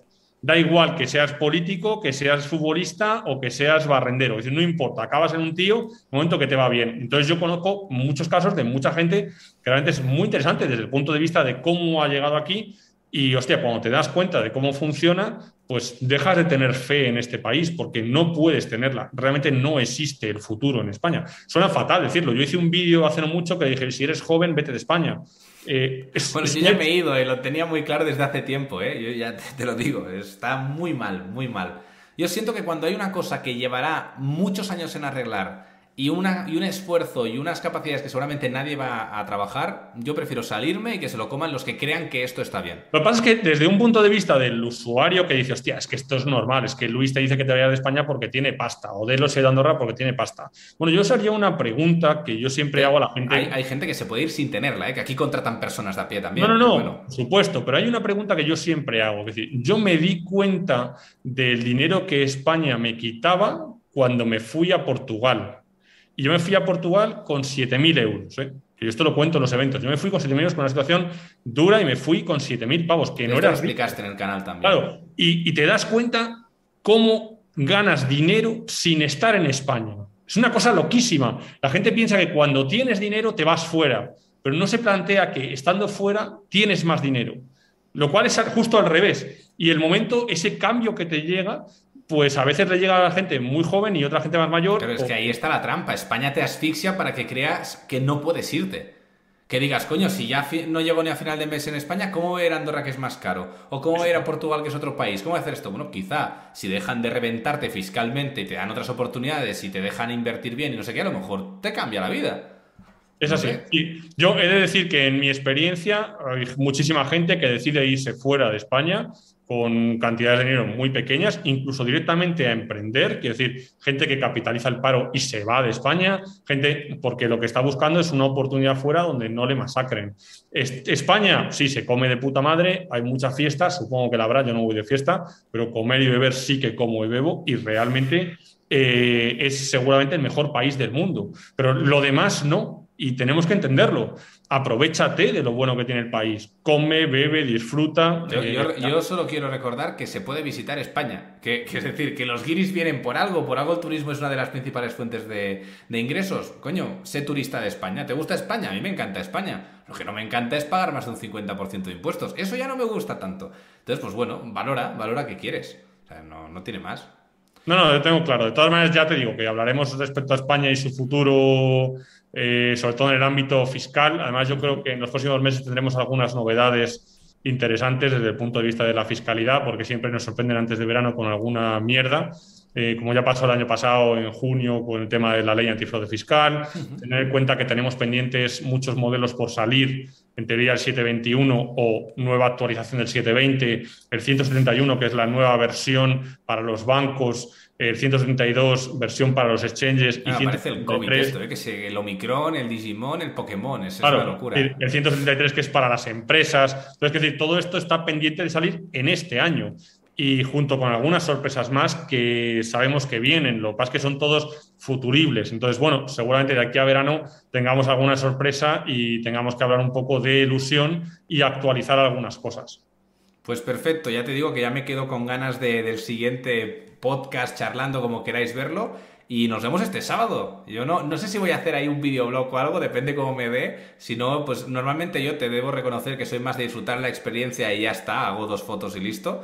Pero bueno, que nos vemos el, el día 9 y bueno, te iba a decir, eso sí, tú traes escolta y todo eso, ¿no? Sí. Digo, a mí ponme en una zona que no me puedan pegar collejas, que me veo algún hater que me va a venir no, a venir. En general, en general, uno de los problemas que tengo en el evento y que la gente le, digamos que le, no es que le molesta, pero que digamos que, que seguramente le gustaría participar de una forma más cercana y que muchas veces a lo mejor no se entiende, ¿no? Pues a lo mejor vas a un evento y yo salgo por una puerta lateral. ¿Por qué? Pues si tengo que cruzar todo el escenario con toda la gente, yo no salgo. Es decir, en un evento normal, a lo mejor me a hacer, pues me hacen preguntas, te paran, te preguntan tu caso, te preguntan cosas. Sí, no, es normal. Que no lo hacen con buena intención. y yo me suelo parar todo lo que puedo, pero claro, tiene un límite. Claro, es como si no tienes que hacer 600 fotos. O sea, no puedes. No, pero más que por las fotos porque la gente pregunta. Quiero decir, oye, Luis, que hice esto y esto y esto y esto, y tú intentas responderle, pero claro, el de atrás, ¿sabes? Y muchas veces se complica. Por eso no es que. Lo que tendrías que hacer es meterle a lo mejor que dure un poco más y turno de preguntas, que no sé si ya está habilitado. Tiene, tiene turno de preguntas, ah, pero ocurre lo mismo. Un turno de preguntas, pues claro, tú imagínate en una sala con 600 personas y 5 micrófonos. Pues obviamente vas respondiendo y dices, oye, pues hasta aquí, se ha terminado ya, y entonces se quedan 60 manos levantadas. pues es normal. Esa gente luego nos manda un email te, o lo que te iba a decir, a- antes de que te vayas, eh, al, el de la mañana que está lleno, ¿cuándo termina? Termina a las 2. A las 2 de la tarde. Entonces Sí. tú comerás, tú comerás de 2 a 3. Bueno, en realidad no suelo comer, pero sí, de 2 a 3. Lo, lo digo porque lo que, lo que tenía pensado yo con David es que podemos venir para las 2 así, para cuando termine, pues si hay alguien que ha venido por la mañana que nos pueda ver si quiere vernos, y luego vamos a, vamos a comer rápido, o simplemente estamos por ahí dando una vueltecilla, y luego a las 3 ya nos incorporamos. Sí, por mi parte no hay ningún problema. Vamos, nosotros Perfecto. digamos que a las 2 termina el evento de por la mañana, empieza a las 9, es de 9 a 2, de 9 a 10 es para la entrada, para sentarse, luego 4 horas, luego hay una hora de parón, que es la hora en la que se vacía la sala, se limpia y todas esas mierdas, y luego hay una hora de entrada y 4 horas más. Es decir, que la sesión es bastante tocha. No, no, que te lo metes, te lo curras, eh, te lo curras. Que luego la, luego la gente dice, no, bueno, pero la pasta que se ganan. Bueno, mo- moviliza tú a esa gente y métele las no, horas vamos a que ver, le si, metes. si es obvio que se gana pasta, quiero decir, no hay duda. Hagas un evento, hagas una consultoría, si el dinero Pero de los es como un eventos. concierto, un concierto, la gente Lo lo paga por entretenimiento. Él aquí es fácil, pero mira, dinero. Yo, mi mujer, cuando hice el primer evento, que fue el de Granada, que nosotros esperábamos llenar 30 personas y fueron 600, me preguntó y me dice, hostia, si tú no crees, joder, no te da, no vergüenza, sino pues, en ponerte delante de tanta gente y tal, que ha pagado mucho dinero. Y yo le dije una respuesta que yo creo que era muy acertada, que es, lo más importante es que cada tío que haya pagado 220 euros salga de aquí diciendo, han merecido la pena mis 220 euros. Aunque en el cómputo total sean 200.000, no importa, es un tema individual. Si tú con lo que has aprendido aquí dices, hostias, yo salgo de aquí y mañana me ahorro 3.000 pavos, a mí me ha salido multiplicado por 10 lo que No, me no, es que a mí lo que me da rabia es la peña que decide cuánto tú puedes ganar. No, no, no, es que este evento máximo debería de darte 5.000 euros, ya deberías estar agradecido. ¿Y tú? ¿Por qué? No, vamos, yo, yo con el tema de los precios, además, he de decir que yo siempre he sido muy abierto con los precios, siempre los digo de forma clara todo lo que ganamos y todo lo que hacemos, incluso en el evento de Madrid, ¿no? Pues, o en el evento de Barcelona. El evento de Barcelona cuesta 12.000 euros la sala.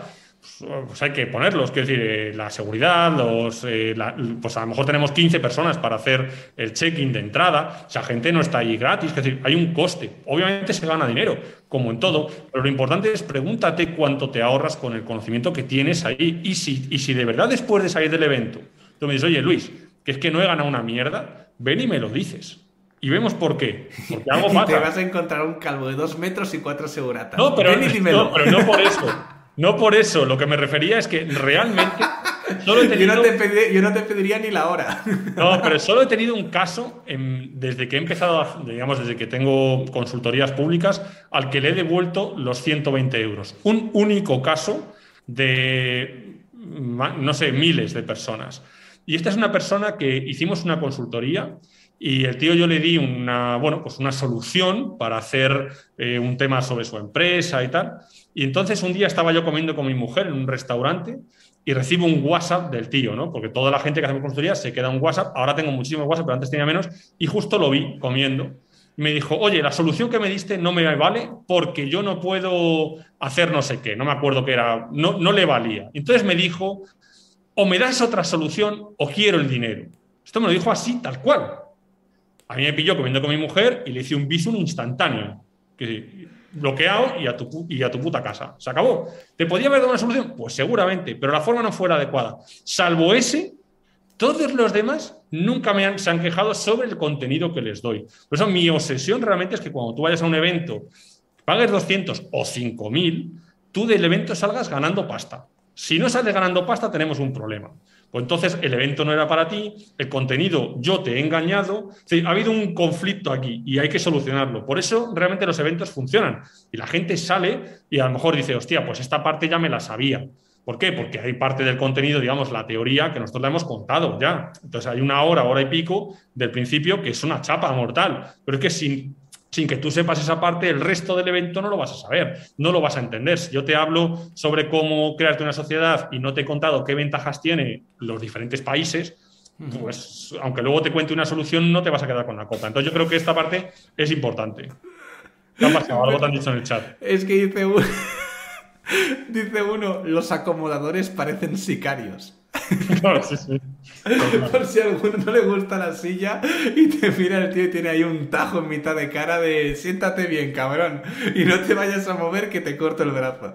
ya, bueno, ya lo verás que en realidad, además el ambiente que hay en los eventos y tal, porque evidentemente es como todo, ¿no? Hay gente de todo tipo, pero realmente el ambiente de los eventos es bastante bueno porque la gente viene con un objetivo común que es ganar dinero. Es decir, al evento se viene a ganar pasta. Y ese es el objetivo que traen en la cabeza. Y todas las preguntas van orientadas a quiero ganar dinero, quiero ganar dinero, quiero ganar dinero. Ese es el objetivo. Lo que pasa es que ganas dinero quitándoselo al Estado de lo que te roba, lo cual es una cosa genial, porque el dinero no te lo doy yo. Yo solamente te doy las herramientas para que cuando tú vayas con tu empresa o lo que sea, ganes más pasta, que es la clave en realidad. Por eso es súper interesante. Luego también dabas apuntes de todo esto, me dijiste. Sí, lo que se da es un PDF, que es el PDF que nosotros tenemos de soporte, y luego se envía un NFT del evento eh, por la red de Polygon. Entonces, el NFT del evento, una vez que terminemos toda la ronda de eventos, que después de Barcelona me parece que va a Bilbao, eh, Tenerife, Sevilla, Mallorca, Galicia o algo así, eh, cogeremos todos los clips de los eventos y, pues, por ejemplo, si tú vas a ir al de Barcelona y en el de Galicia damos un contenido que tú no pudiste ver en Barcelona porque no estaba o estaba desactualizado, pues con el NFT tendrás acceso a ese contenido. De tal manera que el objetivo es que, pues, el tío que fue a Granada hace dos meses, pues, por ejemplo, lo de las apuestas deportivas que vamos a comentar en Barcelona, pues no lo ha visto. Bueno, pero pagó el mismo pasta. Lo que pasa es que en ese momento no lo teníamos. Por lo suyo es que pueda acceder al contenido. Ese es el objetivo que tiene el NFT, en pues realidad. muy chulo. Pues nada, nos vemos el sábado. Ya luego te comentaré fuera de cámaras para organizarnos. Ahora vamos a cenar tranquilamente. O si has cenado, pues te dejo tranquilo. No, no, me toca, cenar, me toca cenar. Te digo, un placer que hayas venido aquí. Y bueno, para mí, como siempre, un gusto. Espero que os haya gustado a todos. Muy buenas noches. Cenad tranquilos. Y nada, los que vengáis el sábado, pues nos veremos por ahí. Un saludo. Un saludo a todos. Chao.